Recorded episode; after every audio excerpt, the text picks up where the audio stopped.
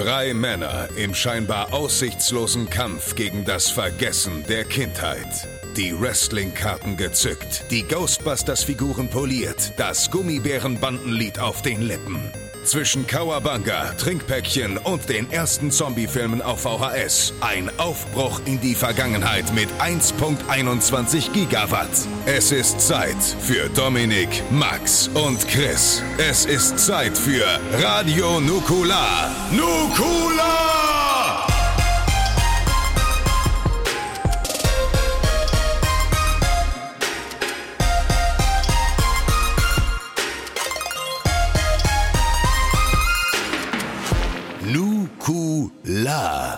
Hallo und herzlich willkommen zu einer neuen Ausgabe von Radio Nukular. Eine Ausgabe, die drei Themen behandeln wird. Eins kürzer als das andere.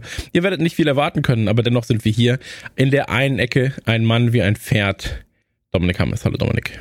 Was für eine Qualität habe ich mit einem Pferd? Schönen guten Tag. Du bist äh, ausdauernd.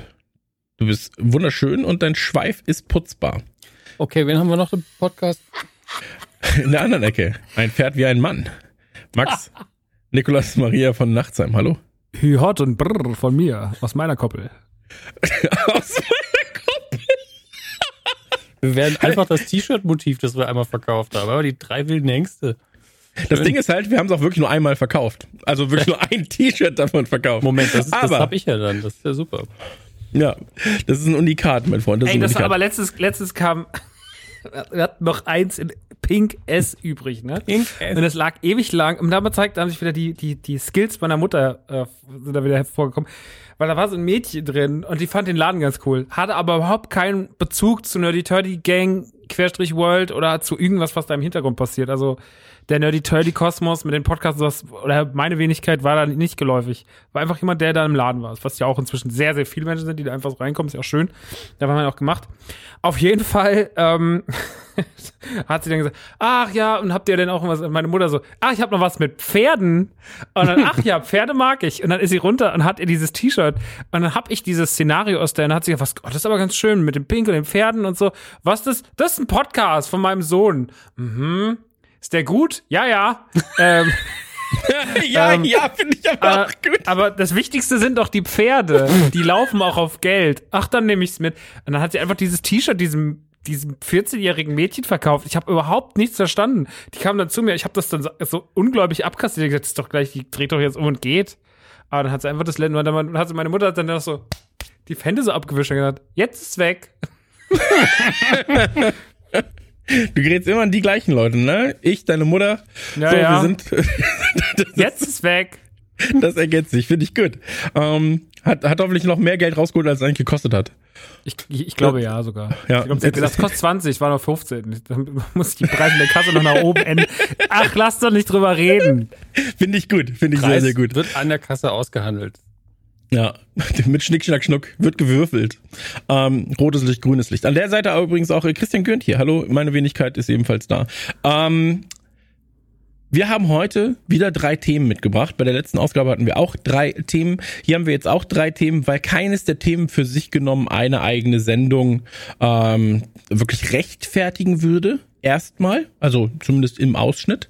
Und ähm, aber natürlich vorab die obligatorische Frage, wie geht's uns denn?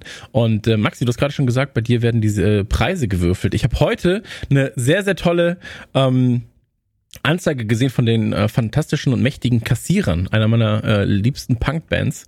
Und ähm, die haben eine, eine selbstgemachte Grafik online gestellt auf Facebook, haben geschrieben, aufgrund von Ressourcenknappheit jetzt zuschlagen. Zwei Euro mehr pro T-Shirt, bevor die Ressourcen noch knapper werden und wir Preise erneut erhöhen.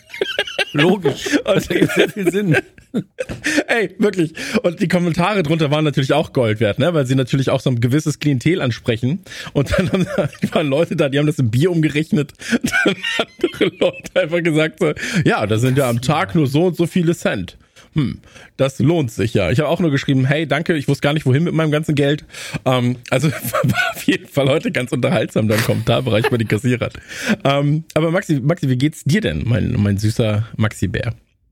Naja, ich bin ja, also ich bin ja wirklich einfach inzwischen den ganzen Tag im Laden und ich find's auch so geil, da zu sein. Weil der halt so schön ist, ne? Und weil ich da so viel Spaß habe. Und äh, ich gehe da auch sehr viel Freude, mit Freude hin. Ich habe gestern und vorgestern so viel Ware bekommen wie schon lange nicht mehr. Also ich glaube irgendwie heute hat der, also ich kam an, dann stand der DPD-Mann schon vor der Tür, hat noch eine geraucht, hat gesagt so, bist du allein? Hab ich gesagt, ja. Na dann viel Spaß. und dann hat, weil mein, mein ich habe ja auch inzwischen Angestellte, schönen Gruß an Nico und Alex, ähm, einen Okularhörer tatsächlich angestellt habe. Und ähm, auf jeden Fall ähm, hab, hat er gesagt, ja, sehr viel Spaß, 16 Pakete. Und dann habe ich 16 Pakete reingeräumt und äh, habe dann einfach den ganzen Tag bis 6 Uhr, um 6 Uhr war ich fertig, als der Feierabend war. Und äh, das ist jetzt gerade, ich glaube, das ist doch schon so ein bisschen Weihnachtsgeschäft gerade. Aber ey, das ist halt so geil, ne? Du kriegst diese riesen Pakete mit dem ganzen Spielzeug drin, dann packst du es aus, dann guckst du es alles an. Dann ist ja auch so, also gerade so, jetzt kamen diese ganzen neuen He-Man-Geschichten. Da bin ich ja eh so ein bisschen durchgesickert die letzten Jahre. Ich bin ja ein krasser He-Man-Fan geworden. Ich liebe ja auch Revelation. Ich habe dann kam heute endlich die Revelation-Figuren. Die sehen alle so mega krass aus. Dann packst du sie aus, dann findest du es geil. Dann schickst du auch noch so Fotos privat rum. So, guck mal, wie hübsch der ist. Guck mal, wie geil der aussieht. Wie krass ist denn das? So, dann bist du richtig, bist richtig auf Zunder die ganze Zeit. Das ist schon gut. Und dann, also im Endeffekt ist es jeden Tag einfach so wie früher, wenn die Post kam, dann ein Pakete gebracht. Nur halt jetzt in hochskaliert. Und dass man das am Ende Leuten auch verkauft. Aber dieses Auspacken ist befriedigt. Eigentlich ist es sehr schlau. Weil ich habe mir noch nie so, das Interessante ist, ich habe mir noch nie so wenig Spielzeug gekauft wie momentan. Also, Weil du aber das alles trotzdem durch die Hände ich mich- fließen ja, das, weil, aber das, das hast du immer in der Hand und guckst an und bist so, oh, guck mal. Und natürlich auch, weil ich einfach beim, äh, weil bei NTG nichts bezahlen muss, schmeiß ich einfach, ich habe ja noch meinen Nebenraum da drin mit meiner Sammlung, da schmeiß ich einfach die, die Tür. Da sage ich, Ja. manchmal gebe ich, damit Andi auch nichts mitbekommt, gebe ich, sage dann sag, Nico, bring mal die Kiste in die Man Cave kurz. Und dann muss, bringt er das heimlich rüber in die Schleuse. Ähm, Das, ja, das das, finde ist ich gut, aber du, du, du weißt es wie bei Drogendealern, ne? Oder bei so Ja, ja, Zuhältern ja, ja. und so nie die eigene Ware probieren. Das Gute ist, er verbraucht sie ja nicht. Max könnte ja theoretisch sagen, ja, jetzt verkaufe ich das da. Ja. Das ist es. Man kann immer, kann, ja, doch, so wie Dominik denkt, ist ein guter Ja, ja, ja. Ansatz. Nicht, nicht, dass ein Süchtiger das machen würde, aber wirklich, wie ihr euch das hier schön redet. So, ja, das, äh, das stelle ich mir mal kurz hier zur Seite. Ja, Aber- ist wieder schon alles gut hier. Ja, aber Nee, finde ich gut. nice. Finde ich gut. Ist alles sehr nice. Macht alles sehr viel Spaß. Ist alles cool. Ich, ich muss dir sagen, ich kaufe auch gerne da bei dir ein. Ähm, mit, mit meinem äh, Rabattcode alles umsonst, lieber Chris, der mir, der mir 110% Rabatt gibt. Ähm, ich habe überhaupt keinen Aber- Code. Ich weiß gar nicht warum, aber ist auch okay. Mir ist egal. ja, alles umsonst, lieber Chris, ist der Code. Ähm, also jetzt auch für alle einfach äh, zugänglich. Aber an der Kasse dann, ähm, du hast ja gar nicht Chris. Also sofort kostet alles 300 Prozent mehr. genau. Das, hatte ich, das hatte ich neulich. Entschuldigung, ich wollte dich gar nicht unterbrechen, das vergesse ich hinterher. Ich habe neulich eine du gemacht, kein aufgegeben. Problem. Und da war, äh, wie so oft stand da unten, hey, abonnier doch unser Newsletter, dann kriegst du 10% Rabatt. Und ich so, naja gut, kann ich ja direkt wieder kündigen. Abonnier das Ding, weil es war eine relativ hohe Bestellung. So, äh, ich glaube 300 Euro oder sowas. 350. Und dann gebe ich, kriege ich den Code, ticker den rein bei der Kasse. Es war, wie gesagt, 350 Euro stehen da. Und so, alles klar, wir ziehen 10% ab. Es kostet jetzt 456 Euro. Und ich so, Moment. bin nicht gut in Mathe. Aber das ist zumindest die stimmt was falsche. Richtung. Aber auch so, ich glaube, da stimmt was nicht. so, ich werde es verifizieren Ich lassen. Ich, auch schicke diesen Screenshot rum. Vielleicht hätte da Minus gestanden, weißt du, minus 456 und ich hätte Geld bekommen für die Bestimmung. Dann hätte ich gesagt, ja, aber So kaufe ich bei Max ein. So kaufe ich bei Max ein. Ähm, Nee, aber tatsächlich ist so, äh, sehr schöne Sachen, die du da hast. Und ähm, ich bin dann ja auch immer, dass ich so sag, wenn da wieder was Neues von den Turtles ist, da äh, bin ich so ein bisschen. Hast du dir eigentlich den großen, hast du dir eigentlich den großen Raphael geholt von den Cartoon Turtles oder hast du den geskippt? Den habe ich doch eh. Hast, also du hast den großen Raphael. Den Also du hast du mir jetzt, zum Geburtstag geschenkt. ach so, stimmt, den habe ich dir ja geschenkt. Ja. Ja, du Aber weißt ich kann den sonst auch gerne den- noch mal mor- kaufen. Weil morgen kommt Donatello nämlich. Ja, fuck you, Alter. Das kann doch nicht sein. Guck mal, ja, ich wollte gerade sagen. So, hast du, habe ich ihm einen geschenkt, aber jetzt muss ich drei andere kaufen. mein diabolischer Plan geht auf. finde ich gut. Nee, äh, ja, äh, Donatello finde ich cool, muss ich jetzt sagen, weil ich muss mir selber schön reden, dass ich ihn vielleicht nicht kaufe. Weil, oh Gott, das ist toll. Ja, ich kaufe ihn. Ist er schon online? Nee, kommt morgen dann, oder? Wir stellen ja, wir stellen ja nur an, irgendwann müssen wir mal hier, eine, ich muss mal irgendwann ganz lange darüber reden, warum wir unseren Shop so führen, wie wir führen, weil viele sagen, wir bräuchten mal eine Pre-Order. Ich bin ja absoluter Feind von Pre-Orders. Ähm, nee, wir machen, ich mache auch nicht mal mehr Sachen, die, die, wo ich weiß, die sind jetzt übermorgen da oder so. Das habe ich schon auch, das habe ich ja früher noch gemacht, wenn ich wusste, die Listen kamen, jetzt kann's online. Ich mache, bis das Zeug da ist und bis es kontrolliert ist, weil, ey, allein, also Mattel macht ja diese He-Man Origins und das sind ja die, die so aussehen wie früher und die ja, also die sehr krass gut gemacht sind und wo die ganzen, die ganzen Spielzeugkaufenden ähm, Old Guys wie ich auch total drauf abfahren und das ist ja auch alles geil. Aber die sind ja auch sehr picky, was die Karten angeht. Die Karten sind total dünn von diesen Figuren ähm, und haben super oft so Stresslinien und sowas. Und ey, dann hast du halt irgendwie so zehn Figuren online gestellt, bevor sie kamen und dann kamen sie am nächsten Tag, dann hast du ausgepackt und hast gemeint, du kannst aber zwei davon eigentlich gar nicht verkaufen, weil die, dann waren sie auch schon Hm. weg. Und ähm, das ist so, das ist so ultra anstrengend. Also, ey, Mattel macht die halt so Press in diese Pakete rein, so, und naja. Ähm, aber das ist echt ein Thema. He-Man ist ein richtig krasses Thema momentan. Wahnsinn. Ähm, ja. Ich sehe mal, dass neuer Marvel-Kram kommt, ne? Also jetzt auch diese Q-Fig-Marvel-Figuren und so, das ist schon alles sexy. So. Ja, Marvel ist echt, Ähm. aber auch jetzt die ganzen, ich finde auch diese ganzen Legends-Sachen finde ich echt nicht schlecht, diese ganzen Figuren. Auch die Black Widow, die Mhm. die jetzt gekriegt haben, oder diese She-Hulks, mega. Ähm, ach, es gibt so schöne Sachen. Also es gibt wirklich momentan in allen Sektoren so viele schöne Figuren. Heute habe ich irgendwie für Sommer 2022, ähm, die machen diese Retro-Line, also die machen ja diese Vintage-Star Wars-Figuren, die sind aber, also die sind auch auf so alten Karten, aber die sind so, so modern gemacht. Aber dann gibt's noch so eine Retro-Line, also die unterscheidet sich im Titel ganz klar von der Vintage-Line, weil sie Retro-Line heißt. Und da sind die Figuren wirklich so gemacht wie 77. Also diese ganz, dieses ganz stumpfe Okay. Star Wars-Figuren-Design, was Kenner damals gemacht hat. Und das machen sie halt mit Mando und LG-11 und Baby Yoda und so. Und da haben sie heute die zweite Wave angekündigt mit einer Ahsoka im 77er Design. Das ist halt krank, Mann. Also das war, ich habe die, so, hab die heute gesehen, die bestellt, als die so reinkam, der Newsletter war so, fuck, Alter, die kommen im Sommer irgendwann. Und jetzt hast du halt jeden Tag, du hast jeden Tag kommt ein Newsletter, wo was drin ist, wo du sagst, so krass, was ist das? Jetzt haben sie irgendwelche krassen neuen, Neka macht ja eh so schöne Figuren. Ich meine, du kennst ja von den Turtles. Die machen ja auch super schöne Gremlins zum Beispiel und Gizmos und so. Ah, und da haben sie dann so ganz viele neue kleine Gremlins-Figuren angekündigt und die, die Qualität oder diese, diese Movie Turtles, ne? Da, Also da wollte ich gerade drauf, drauf zu sprechen kommen. Ja die Movie Turtles sind klein, 18 Zentimeter und 42 Zentimeter. Ja. Und ey, die 18er sind schon gut, aber die 42er, da kostet ja jede 144,90, glaube ich. Ähm, Ja. das ist nur Zucker. Also das Zeug ist so geil und das ist so detailliert und so wunderschön. Ich glaube, das ist, was Preis-Leistung angeht, meine absolute Lieblingsfigur.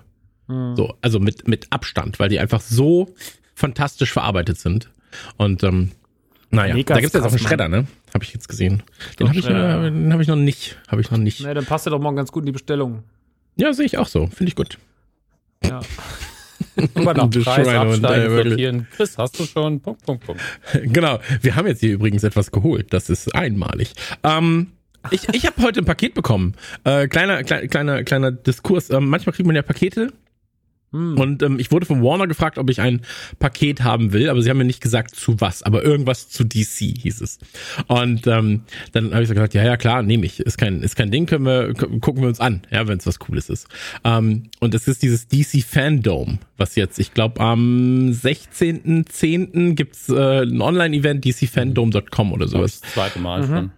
Genau. Und da wird halt alles so zu DC erklärt. Und da kam erst ein Paket und da war ich so, hey, cool.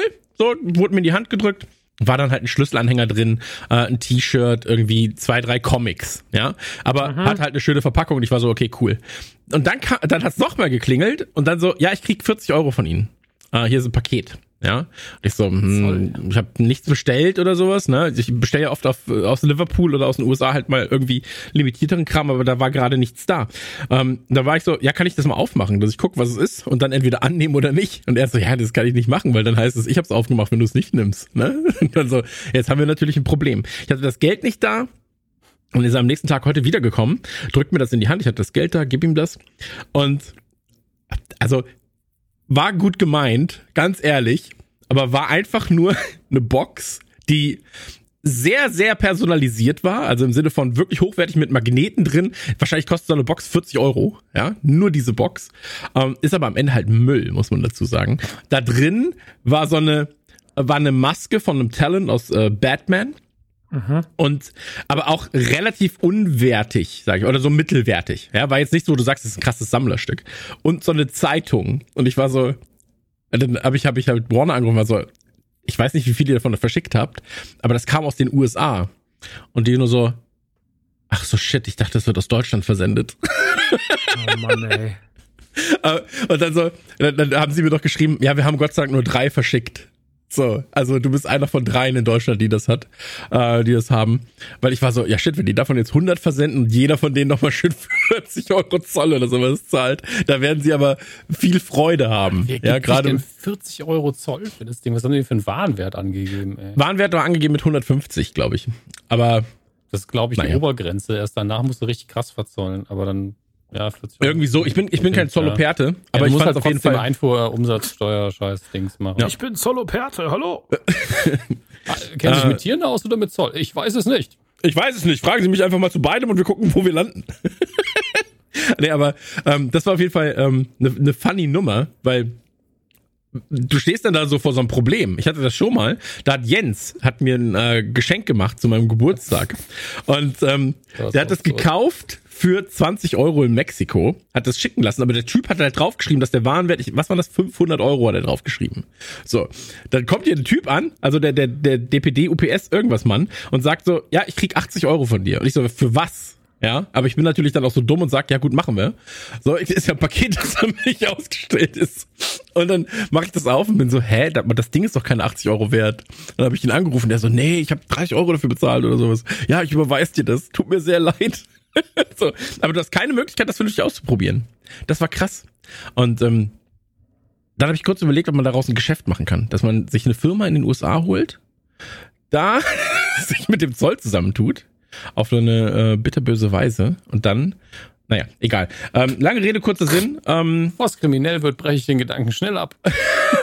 ja, genau. Maxi, ansonsten, äh, außerhalb des Ladens äh, was gespielt, was geguckt, was gegessen, was getrunken oder Naja, etwas das, erlebt? Was, was ich geguckt habe, reden wir ja Besprechen wir heute. gleich, genau. Besprechen wir gleich. Ansonsten geht jetzt auch der Podcast mit meinem Papa eine zweite Staffel. Da sind wir jetzt Nice. gerade wieder verstartet. Diese Woche wieder die Produktion für Kabel 1.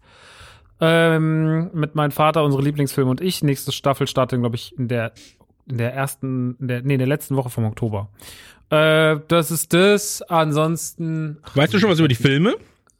ja, ich habe den ersten Film schon geguckt. Das wollte ich spoilern. Es war der. Du kannst den ähm, Namen rückwärts nennen, dann ist kein Spoiler. The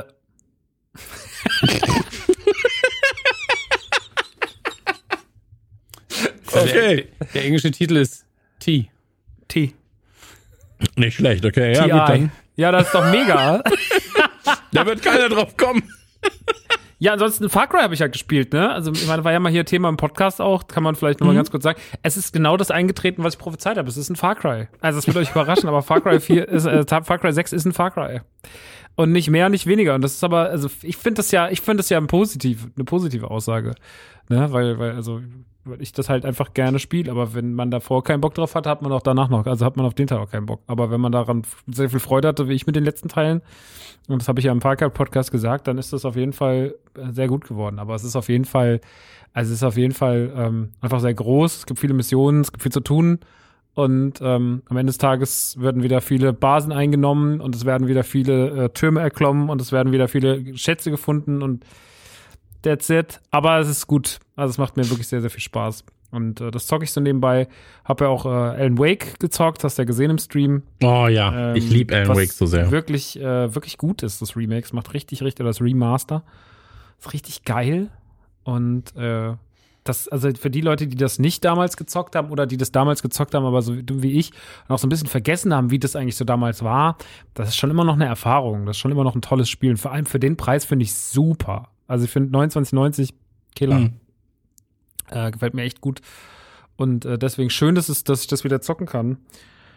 Ja, das ist so, das ist aber so, dadurch, dass halt die Tage so eng geknüpft sind und dadurch, dass man halt, ne, ist es, ist, man merkt so ein bisschen so, mir fehlt so ein bisschen der, der, der, der, der, der Plunder, mit dem ich so die Gespräche füllen kann, wo ich sage, so, ja, da habe ich das erlebt und das erlebt, weil meistens man halt einfach sehr, sehr viel im Laden steht und arbeitet und dann kommt man nach Hause und macht dann, ne, komme ich eben die Tür rein, kurz irgendwie noch Pipi gewesen und dann äh, direkt wieder hier vors Mikrofon gesetzt und so. Es ist halt irgendwie momentan viel. Aber ähm, ich arbeite halt auch so gern. Mir macht Ja, halt wird auch vor Arbeit Januar wahrscheinlich nicht weniger, ne? Also jetzt mit Weihnachtsgeschäft und Co. Weihnachtsgeschäft Wird wird, wahrscheinlich nicht brutal. Also Weihnachtsgeschäft wird, glaube ich, brutal. Und ich bin sehr gespannt, weil äh, die ersten Reviews zu Ghostbusters sind raus und die sind ja eigentlich sehr positiv. Ich habe bisher Bis noch eine negative gelesen. Und die Ja, war die heute beim Guardian. Die beim Guardian, genau. ja, die, also ja, gut. Aber ey, es, ich, also mir sind halt auch dann, mir ist dann halt irgendwie die alte verbitterte Meinung von jemandem, der sich dann auch über Fans und sowas aufregt. Das ist ja, also das haben wir hier schon tausendmal diskutiert, da brauchen wir nicht mehr drüber reden. Das ist scheißegal, aber ich fand so jetzt mal so eine IGN-Review oder sowas, das fand ich halt dann schon ein bisschen wichtiger, weil das sind dann halt Leute, die irgendwie auch so wie, wie wir sind und Bock drauf haben. Und die sind ja alle sehr positiv. Also die haben ja irgendwie alle ziemlich viel Bock drauf und äh, loben Reitman für das, was er da gemacht hat und äh, wie er das Erbe seines Vaters fortsetzt. Und also man munkelt ja sogar, dass jetzt Pressevorführungen sind in Deutschland, relativ bald schon. Und ähm, in Amerika ist, äh, die Embargos sind ja auch alle gefallen. Ich meine, der Film läuft erst in einem Monat an. Hm. Aber sie sind schon wirklich, und sie machen auch so ein Fan-Event im Oktober, äh, am 31. Oktober zu Halloween, glaube ich, und so, wo das Leute gucken können, wenn ich das richtig verstanden habe und so. Also die gehen schon sehr in die Offensive, was den Kontakt mit den Leuten angeht. Ja. Aber es ist ja auch gerade echt krass. Also Kino ist ja gerade, also James Bond ist so ultra erfolgreich. Also was habe ich gehört? Irgendwie der erfolgreichste Film seit 2019. Also was ja schon so auf jeden Fall, also da, ich meine, klar, ist jetzt auch vielleicht kein Kunstwerk, weil einfach auch Ja gut, aber Tenet kam ja auch, ne? So muss man Ja, sagen. klar, also das war ja also genau in dieser, man kann wieder rein Phase eigentlich. Ich glaube, Ähm, jetzt ist die Wiederreinphase ja noch ein bisschen, bisschen lockerer, zumindest noch als damals im Sommer bei Tenet letztes Jahr. Und ich meine, guck mal, trotzdem so, wir hatten ja so Godzilla, Space Jam, äh, dann war doch auf jeden Fall noch irgendein Disney-Film, Shang-Chi Hm. und so. Also du hast ja schon so ein paar Sachen gehabt in letzter Zeit im Kino, wo du sagst, ja, okay, die hätten vielleicht irgendwie ziehen können, aber Pustekuchen. Äh, James Bond ist Dune und James Bond sind so die zwei großen Comebacks des Kinos tatsächlich. Ist krass. Und ich habe noch keinen davon gesehen, muss ich leider sagen. Ja, mich jucken beide jetzt nicht krass. Also ich bin nie der große James Bond Fan gewesen. Ich mag Daniel Craig's James Bond, ganz gern, aber ist halt was, was ich mir irgendwann mal anguck. Und bei Dune ist es ähnlich tatsächlich, zumindest bei mir. Ähm, aber da gehen die Meinungen natürlich auch weit auseinander. Die, die, die, denen ich bisher vertraue, ähm, die Trailerschnack-Jungs zum Beispiel, die sind komplett begeistert gewesen äh, von Dune als auch von James Bond. Und ähm, ja, wenn, wenn wir in dem, wenn wir in unserem Netzwerk zwei, drei Leute haben, die was zumindest gesehen haben, dann reicht mir das meistens schon, äh, um eine, um eine gute Meinung zu haben. ähm, aber ey, wenn du dir anguckst, was auch dieses Jahr noch kommt, also Ghostbusters, ähm, Spider-Man. Ich glaube, Spider-Man wird in diesem Jahr alles kaputt machen. So, also allein der Hype durch den Trailer, ähm, so der meistgesehene Trailer aller Zeiten, bliblablub, ähm, binnen 48 Stunden. Ist es so? ja, ja, binnen 24 oder 72 Stunden der meistgeklickte Trailer aller Zeiten.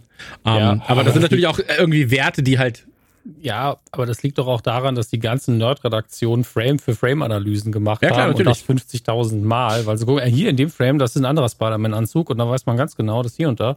Ähm, äh, es ist ja wirklich auch viel versteckt in dem Ding, so ist es nicht. Ich habe ja zum Teil auch gemacht.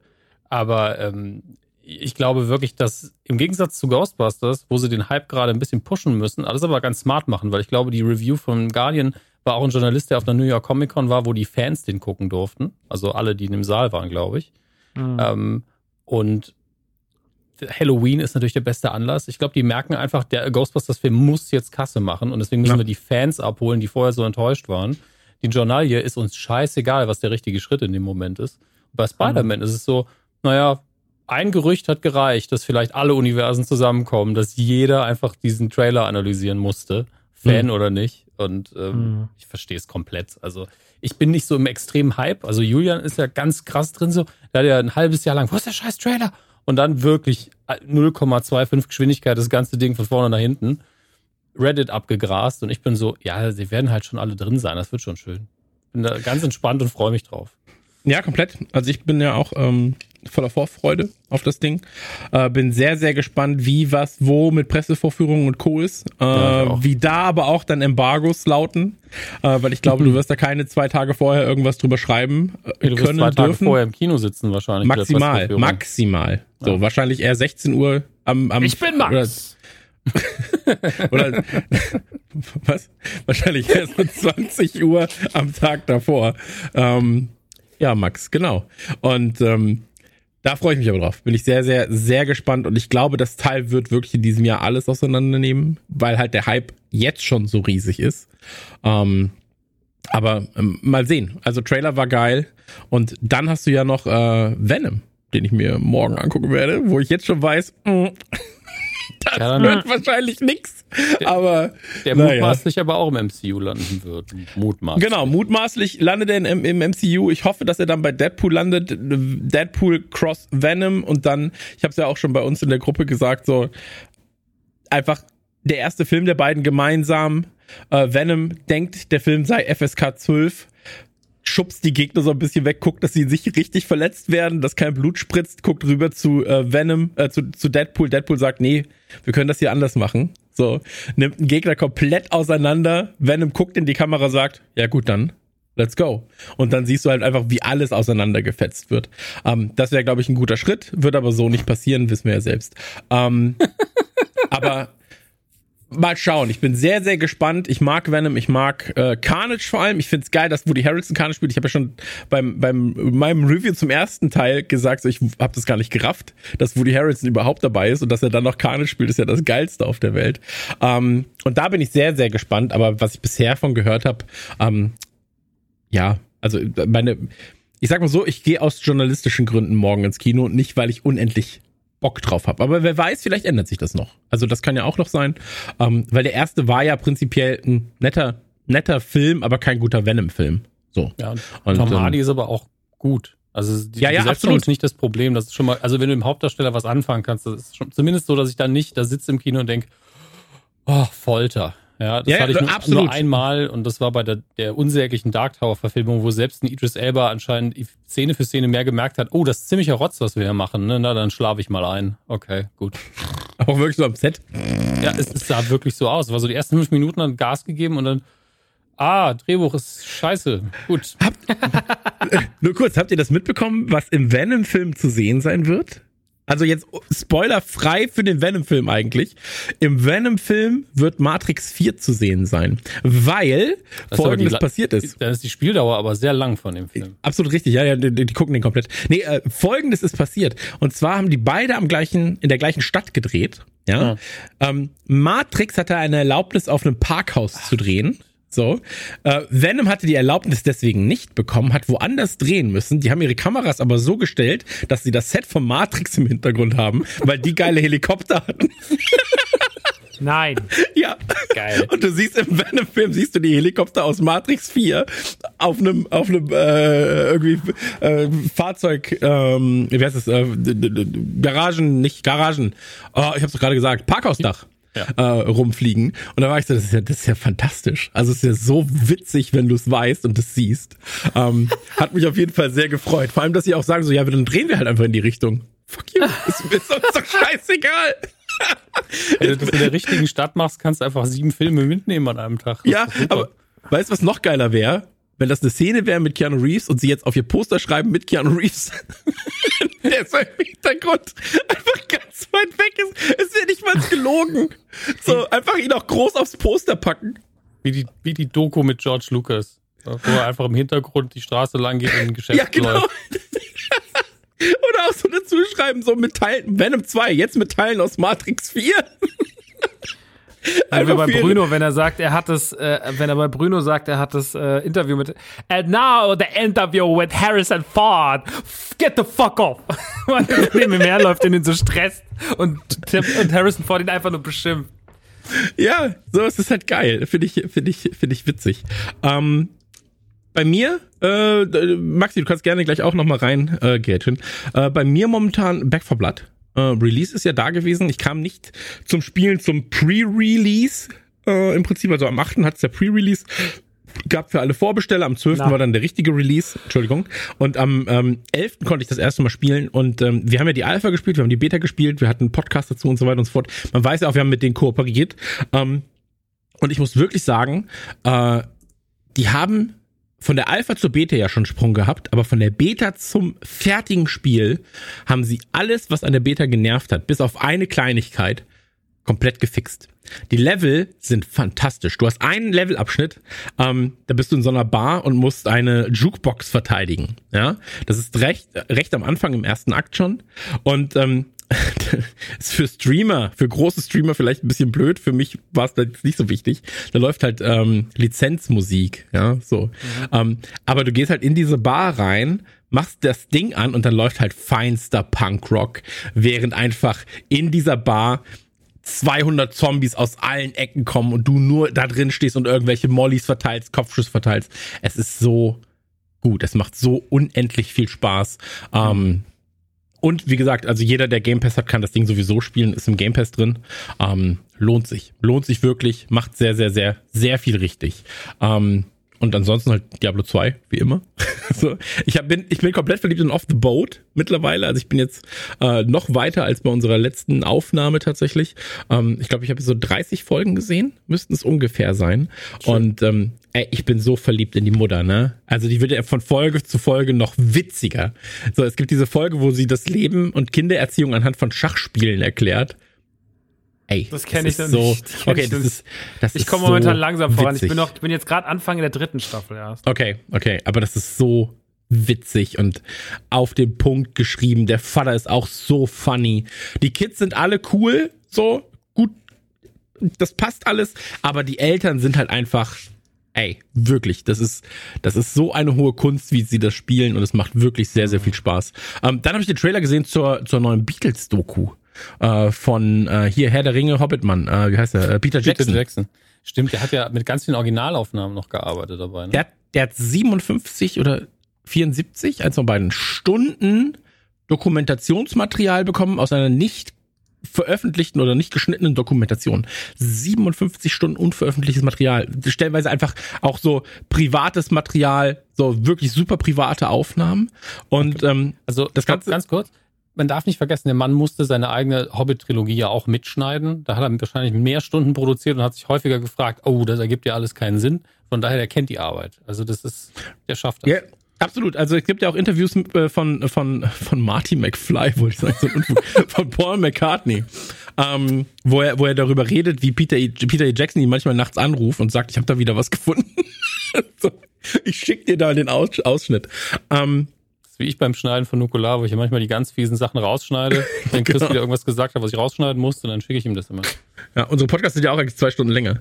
Ähm, aber da ist es so, äh, das Ding sollte eigentlich ein Film werden von 120 Minuten und jetzt sind es quasi drei Doku-Teile.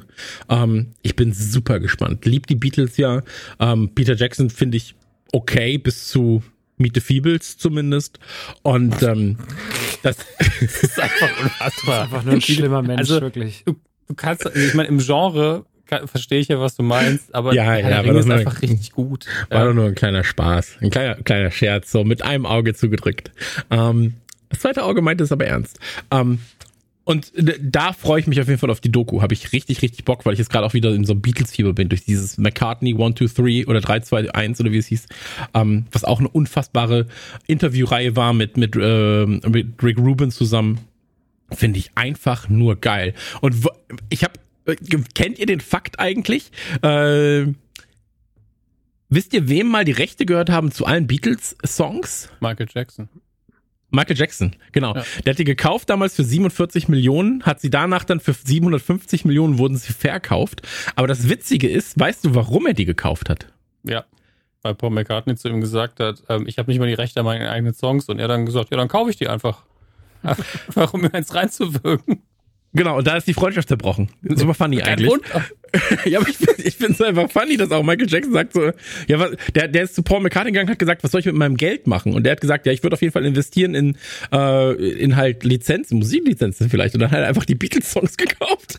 Das ist das Witzigste, weil, also, wie witzig ist Michael Jackson bitte, was Ja. das angeht? Da, da Ähm, muss man also vielleicht ganz kurz sagen, dass es ja den Unterschied gibt zwischen der Komposition, die Rechte gehören ja weiterhin, wer, wer auch immer Mhm. sie geschrieben hat, und die, es geht halt um die Master Records, also die erst die Originalaufzeichnung. Die kannst du halt verkaufen und verscherbeln, die gehören ja meistens dann dem Label.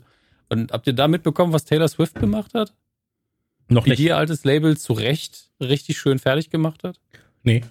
Ähm, die hat ja ihr Label gewechselt und die haben dann, die wollten dann, dass sie verschiedene Dinge tut oder nicht tut, weil sie ansonsten die Lizenzen für ihre Musikstücke nicht verkaufen würden an Fernsehsender, an Spiele, die die benutzen wollen. Und dann hat sie dann gesagt, ja, dann zeichne ich doch alles einfach nochmal neu auf. Und einfach ihre ganzen Alben, alten Alben nochmal neu aufgenommen, die für einen Otto-Normalverbraucher identisch klingen. Hm. Ähm, und äh, wer war das nochmal? Es gibt diesen einen Musikproduzenten, den ich auf YouTube manchmal gucke, der hat sich das alles angehört und gesagt, es klingt sogar besser. Also ihre Stimme ist halt besser, ist besser abgemischt. Es Okay. gibt keinen Grund, die alten Sachen zu benutzen, insbesondere wenn man mit, ihr zusammenarbeiten will, natürlich. Ähm, und ihr, ganz, ihr Label sitzt jetzt da und hat einen Haufen Rechte für Kram, der nichts mehr wert ist. Ja, finde ich Oh. geil. Außer Michael Jackson käme, dann kauft er beides. Aber wird wahrscheinlich nicht passieren. Ähm, Wie gesagt, Taylor Swift einfach krasser Move. Also das ist natürlich schon heftig. Hm, Ja, absolut. Ich, ich, ich, ich finde es halt geil, wenn du so ein bisschen hinter so Lizenzvereinbarungen und Co. blicken kannst, was das so für ein Poker manchmal ist. Ne? Also auch, dass so, wie gesagt, dass so Michael Jackson auftaucht und sagst, ja, dann kaufe ich halt einfach die Lizenzen für 47,5 Millionen, ist halt einfach irgendwie von außen betrachtet zumindest sehr, sehr witzig. Ähm, aber äh, Michael Jackson, eh, ich habe jetzt ein Video gesehen, wie er einkaufen war. Also so, Neulich kennt, erst. Kennt, nee, aber kennt, kennt ihr das? Das ist super bekannt eigentlich. Ich habe das aber jetzt erst richtig verarbeiten können. Ähm, da geht er in so einen ganz, ganz Hm. ähm, krassen Sammlerladen mit so Ming-Vasen und und er alles kauft. Und dann, äh, ja, aber das Krasse ist, er geht da durch mit seinem Assistenten und dem Besitzer des Ladens. Und der Besitzer des Ladens ist dann so, ja, äh, äh, hier, Herr Jackson, ähm, ist alles zur freien Verfügung, quasi. Ja, also wir können, äh, das, was hier ist, können Sie kaufen.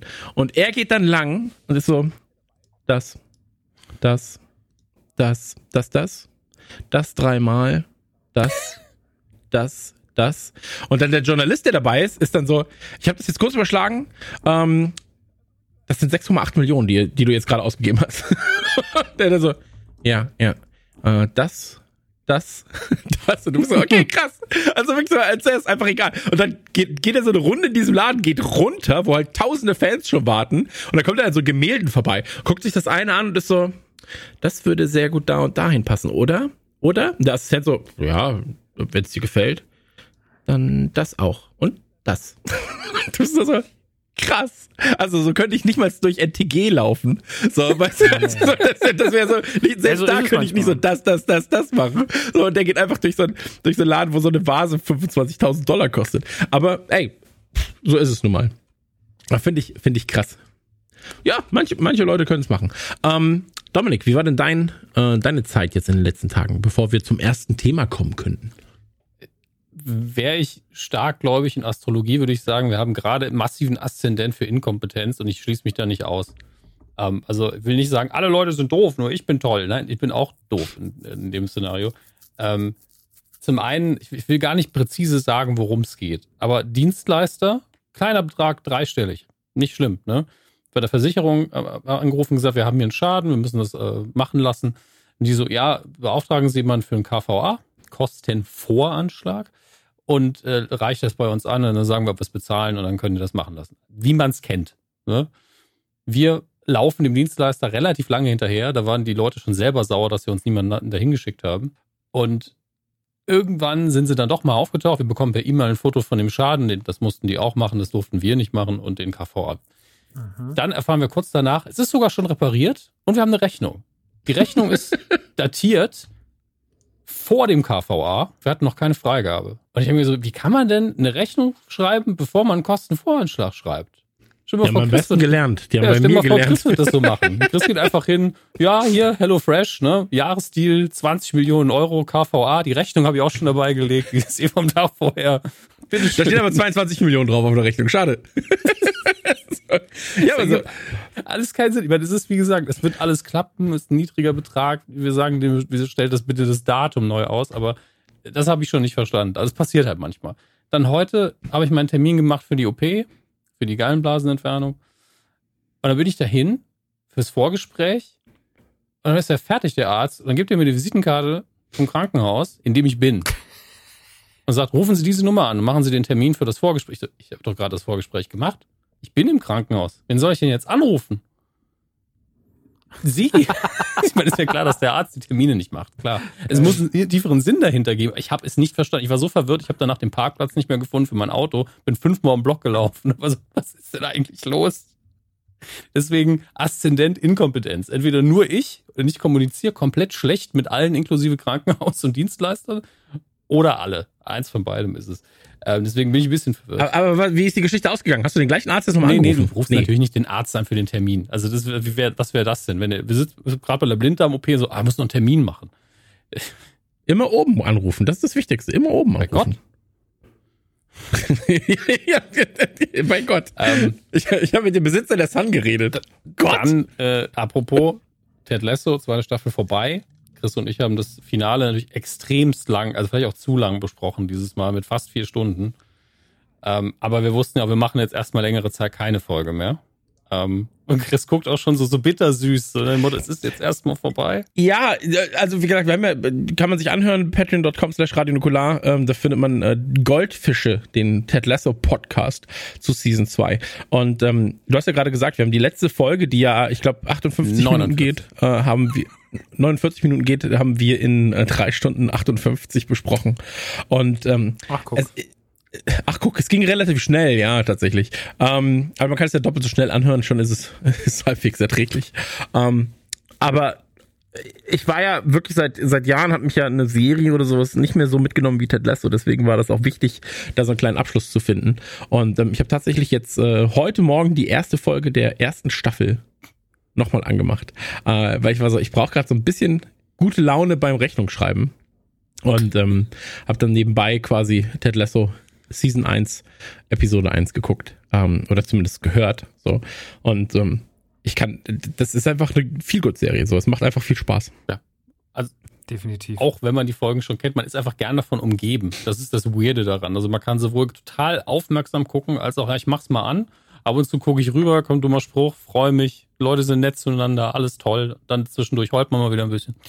Ähm, wann kommt eigentlich Stranger Things? Das kommt erst im nächsten Jahr, die, die vierte Staffel, ne? Mhm. Das macht mich fertig, dass das so Stranger lange Things dauert. kommt Januar, Februar. Äh, Warum eigentlich? War sonst immer Halloween, ne? Release. Mm, Nee, einmal war Halloween Release. Okay. Es war, erste Staffel war Sommer, zweite war Halloween, dritte war wieder Sommer. Okay.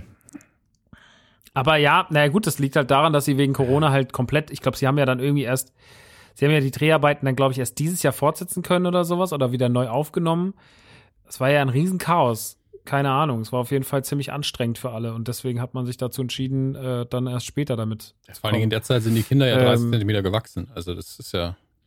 Ja, Und, und man muss sagen, erstmal Glück natürlich, dass man überhaupt bei Netflix mal eine vierte Staffel von irgendwas produziert. Also das ist ja, das ist ja auch jetzt nicht so, so alltäglich. Ja, also Oder eine zweite Staffel von Dingen produziert, die man mag. Ähm, das stimmt tatsächlich. Aber ähm, ey, bin ich gespannt. Aber ist jetzt nichts, wo ich jetzt entgegenfieber, aktuell zumindest. Vielleicht hypt's mich noch, aber jetzt gerade ist der Gegenfieber-Part noch nicht ganz so groß, muss ich sagen. ich habe im Moment Ähm. sehr viel Bock drauf, vielleicht auch, weil so lang nichts kam jetzt. Ähm, aber es ist kein Hype, weil äh, du kriegst ja nichts Neues. Also du hast jetzt vor Ewigkeiten diesen Teaser bekommen, der sehr cool war. Ähm, und ich habe schon Bock. Einfach Bock mal wieder Stranger Things zu gucken.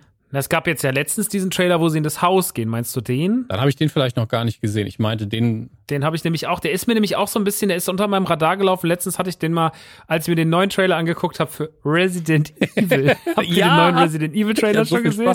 Der ist ja einfach nur fantastisch. Aber, aber das Krasse ist bei dem Trailer, dass du ihn entweder hast oder liebst. Also ich habe ja ganz viele Leute auch gesehen bei, bei YouTube oder in den Kontro ich, ich dachte halt so, alle werden das Ding hassen. So. Aber da sind viele, Ja. die sagen so, ja, das ist truer Shit. Endlich mal weg von vom der eigentlichen Kinoserie. Und ich dachte erst, das sei ein Fanfilm. Das ist das Ding. Es hat genau diese ja, Vibes. so ein bisschen. Nur die Darsteller sind Ich einfach auch, zu bekannt zum Teil. Ja, der hat wirklich einfach so, der hat schon, wie du richtig sagst, der hat so Fanmade-Vibes, ne? Aber ich muss ehrlich sagen, ich respektiere den Trailer und den Film jetzt schon mehr als die kompletten Resident Evil-Filme Ja, davor ja auch. Das ist das Problem. Ne? Also, weil man guckt Ich sich das an gesehen und und so, so, ja, es ist Trash, aber es ist zumindest an dem dran, was das Original irgendwann mal ausgemacht hat, so. Und, und, oder was das Spiel ausgemacht hat. So, man versucht zumindest so, ey, sie gehen halt in das Haus rein. So. Und Ja. das ist das, was man halt einfach, wo man 15, 20 Jahre drauf gewartet hat, dass endlich mal jemand in das verfickte Haus geht, womit es angefangen hat. Und das hat man nicht bekommen. Und jetzt kriegt man zumindest mal das, das Haus, Alter. Das ist schon mal so, boah, krass. Ja, also ich meine, es ist natürlich auch äh, sind, sind natürlich auch ein paar Sachen drin, wo du sagst, okay, es ist halt einfach geiler Fanservice, ne? So der erste die erste Zombie Begegnung, die Ja. dann irgendwie wieder so Ja. über die Schulter ist. Ähm, und ich glaube, dass es für Leute, die jetzt auch mit den Spielen groß geworden sind und das ist ja dann unsere Altersklasse, sag ich mal. Ähm, für die ist das eher so ein Service, der, der Kinofilm. Ich bin mal gespannt, was die jüngeren Leute sagen, die halt mit den Resident Evil, Resident Evil Filmen aufgewachsen sind. Ähm, aber am Ende ist das halt alles auch nur eine Nuance, ne? So, weil wenn du dir die Serie anguckst, die war halt einfach richtig scheiße. So, das war ja die, die Netflix-Serie, war das, glaube ich? War das Netflix? Mhm, Ja, ne? Äh, das war, das war ja richtiger Müll. Also das war ja von vorne bis hinten einfach nur Dreck im Nachhinein. Und ähm, da ist der Trailer jetzt schon bei weitem liebevoller oder mit mehr Liebe zum Detail da. Es sieht halt stellenweise einfach super billig aus. So. Ähm, aber ey, darüber kann ich hinwegsehen. Also wer, wer wie ich irgendwie äh, mit, mit, mit Horrorfilmen aufgewachsen sind, die 2,40 Euro Budget hatten gefühlt, ähm, der kann auch über sowas hinweg gucken, glaube ich. Und ähm, ich hoffe halt, dass wir da gut bedient werden, was wirklich so diese oldschooligen Resident Evil 1 und 2 Vibes angeht. Ich habe ja keine, Na, es scheint jetzt so zumindest so der Faktor zu sein. So der, der Fokus ist da sehr ich habe drauf. da ja keine Game-Erfahrung. Ich habe ja wirklich nur die Filme geguckt und weiß grob, worum es geht. Und ich weiß, die Filme sind unabhängig davon ja scheiße gewesen. Unabhängig von der Marke. Und Das ja, sagst sag du. ich. Immer wieder gern. Ähm, aber die hatten halt zum Teil ein relativ großes Budget und du hast ihn angesehen, das ist zumindest eine Art von Hollywood in ihrer Produktionsqualität. Und das hier ist das überhaupt nicht. Also wirklich, hat ja wirklich dieses, ey, hier ist eine Kamera, hier ist ein Eimer Blut, legt los. Wir machen noch ein billiges CGI hinten im, im, im Vorderzimmer. Da ist ein Zwölfjähriger mit einem Energy Drink, der macht uns geiles CGI. So sieht das Ding aus. Und das finde ich cool, aber gleichzeitig musst du im Kopf immer sagen, das ist eine Multimillionen-Dollar-Lizenz. Und jetzt sieht das so aus. Also entweder ist es halt konsequent geil gedacht oder es ist einfach Quatsch. Und ich glaube, das ist der Grund, warum viele sagen, was soll der Scheiß denn jetzt, nachdem wir die ganze Zeit, naja, mäßiges ähm, Multimillionen-Dollar-Dings bekommen haben, kriegen wir jetzt diesen Studentenfilm von Leuten, die ihr Studium abgebrochen haben. Was ist da denn passiert? Und gleichzeitig hat der Trailer so viel mehr Spaß mit sich selbst als alles, was in den Filmen passiert, die immer so einen auf Pseudo bedrückt gemacht haben und auf Apokalypse, die eh keiner ernst nehmen kann. Also das war schon so erfrischend. Es war einfach für mich erfrischend. Ich war so, ey, wenn die Marke nicht wäre, wäre ich so, ey, für einen lockeren Nachmittag kann ich den gerne mal auf Spaßgründen gucken. Genauso wie der Horrorfilm The Beaver oder so. Wo du einfach sagst, ja, ist Horror und Spaß in einem, bisschen Splatter dazu. Ist doch kackegal, wie billig das aussieht. ist denn der Es gibt so einen Film über einen Mit Biber, der, der irgendwelche, es ist eigentlich ein, ein Standard-Horrorfilm Ein mit irgendwelchen, Horrorbiber. mit irgendwelchen Teenies, die an einem See sind und der Biber frisst die irgendwann alle. Irgend sowas. Der Der, der, nur kurz, der heißt nicht der Biber, der Name ist nämlich noch besser, das ist Zombie. Zombieber, stimmt. der Biber ist, glaube ich, der Mel Gibson, ich bin mir nicht mehr sicher. Der war aber auch bekloppt. Der Biber. Zombieber, Zombieber. Mach mal die Hose auf. du 70er Maus. Da kommt Witze. der Biber. Ja, Ähm, sind schon Leute wegen weniger gecancelt worden. Deswegen höre ich jetzt mal auf zu reden. Ähm, Lass uns, wo die Laune doch so, hoch, so, so weit oben ist, zum ersten Thema kommen. Ähm, oder habt ihr noch irgendwas, ihr Süßen? ah, ich könnte noch, aber ich hatte irgendwas in meinem, in meinem Kopf hat noch hinten was irgendwas geklebt, aber ich habe es vergessen. Okay, aber vielleicht kommst du ja noch mal ran und dann sagst es einfach. Ich erlaub's dir. Okay? willst, willst, willst du eigentlich Ja. eine Pause machen jetzt? Okay. Oder? Nee, wir machen keine Pause, Dominik. Du kannst nicht immer Pause machen. Wir müssen jetzt hier mal abliefern. Müssen ist wir. schon klar, dass die Ähm, Pause wir nehmen jetzt das erste, fiktiv ist, aber gut. wir, wir machen das erste Thema jetzt noch, bevor wir zur Pause kommen. Und ähm, ich würde sagen, wir nehmen das kürzeste Thema ist wahrscheinlich meins. Dann lass uns mal mein Thema zuerst nehmen äh, und danach gehen wir dann quasi zum mittelgroßen Thema und dann gehen wir zum etwas größeren Thema. Ähm, mein Thema, das ich heute mitgebracht habe, ich fühle mich jetzt gerade wie so ein Zwölfjähriger beim Referat. Also, ich möchte euch heute was über Griechenland erzählen. äh, Griechenland besteht aus Ich einigen sau Inseln. gern was über Griechenland hören, Christian. Wirklich. Kennt ihr Kreta? Da gibt es einige Warum sehr schöne die, die, Monumente. Die, die Hände an die Ohren, während du das machst? Weiß ich nicht, habe ich mal früher. Ich habe mein Referat über Mika Häkkinen gehalten und ähm, war mein Lieblingsformel-1-Fahrer. Da habe ich eine Eins für bekommen. Und ich habe mein Referat über Kreta, äh, nicht über Kreta, über Griechenland tatsächlich gehalten mit einem bewegbaren Schiff. Also ich habe hinten quasi so einen Weg. Ich habe durch das Plakat habe ich einen Weg ausgeschnitten mit einem Cuttermesser. Da hat mir mein Papa dabei geholfen, weil ich natürlich mit Cuttermesser nicht so gut umgehen kann. Dann habe ich ein, Schi ein Schiff genommen ähm, und das habe ich hinten mit so einer, wie heißt das, mit so einem Pin, den man auseinanderdrücken kann, habe ich das äh, hinten dran gemacht und dann konnte ich das quasi, während ich über Griechenland erzähle, konnte ich mit dem Schiff übers Meer fahren und erklären. Ähm, war auch eine Eins, aber da haben, ähm, da habe ich mich dann beschwert. Das möchte ich ganz kurz sagen. Ich habe eine, eine Gruppenarbeit mit vier Leuten. Ich habe die alleine gemacht. Da habe ich danach gesagt, die anderen haben nichts gemacht. Ich verdiene keine Eins. Ketze. So und äh, absolut richtig, ist so. Äh, ja, aber ich lasse mir das doch nicht nehmen. So, ähm, ich habe auch ein Referat vorbereitet, ein ganz kurzes aber nur. Und zwar äh, Dave Rapusa Ähm, Dave Rapusa dürfte einigen ein Begriff sein, denn der hatte Anfang der 2000er, Mitte der 2000er, sagen wir glaube ich 2008, 2009, 2010, ähm, einen kleinen Internet-Hype. Ähm, ist ein ähm, Online-Künstler, der zu dem Zeitpunkt aufgefallen ist, dadurch, dass er extrem realistische, coole Turtles gezeichnet hat. Ähm, dürftest du auch kennen, ähm, Maxi, die Bilder, das sind so bullige, relativ realistische Turtles. Ähm, warte, ich schicke dir ganz Michael kurz Bay. eins. Absolut richtig, ja. Ähm, nee, der hat auch der Schredder gemalt, der hat äh, alle, alle großen Figuren aus den Turtles hat er in irgendeiner Weise mal gezeichnet. Und ähm, damit hatte er einen extremen Hype und konnte sich einen kleinen Namen machen, ja, konnte sich einen Namen machen online, hat extrem viele Fans bekommen. Ähm, das war noch alles vor den Michael Bay Sachen. Das heißt also, das war wirklich die Zeit, in denen bei den Turtles nicht viel passiert ist. Ich habe euch mal in den Discord geschickt und ähm, die Okay, Leute, ja, die Leute liebten die Designs, also auch den Foot Clan, man, Rocksteady, Bebop und so, das sah halt alles ganz geil aus. Und ähm, über die Sachen bin ich hängen geblieben bei Dave Rapusa, habe mich damals äh, mit ihm auch zu einem Interview getroffen und so weiter. Ist extrem netter Kerl. Und irgendwann hat Dave Rapusa gesagt, hey, ich mache jetzt auch Comics. Ähm, also im Sinne von, ich, ich publische jetzt wirklich was. Der Weg war lang dahin, hat einige Jahre gedauert und er hat auch für Bethesda gearbeitet. Er hat äh, Kinoplakate für Logan gemacht, für den Film, ähm, hat für Marvel ähm, Comics Cover gezeichnet und so weiter und so fort. Also auch viel Spider-Man-Kram gemacht. Und ähm, er hat dann irgendwann gesagt, ich mache jetzt selber was auf Kickstarter und zwar zu äh, Steve Litchman und oder Lichman, Litchman, so.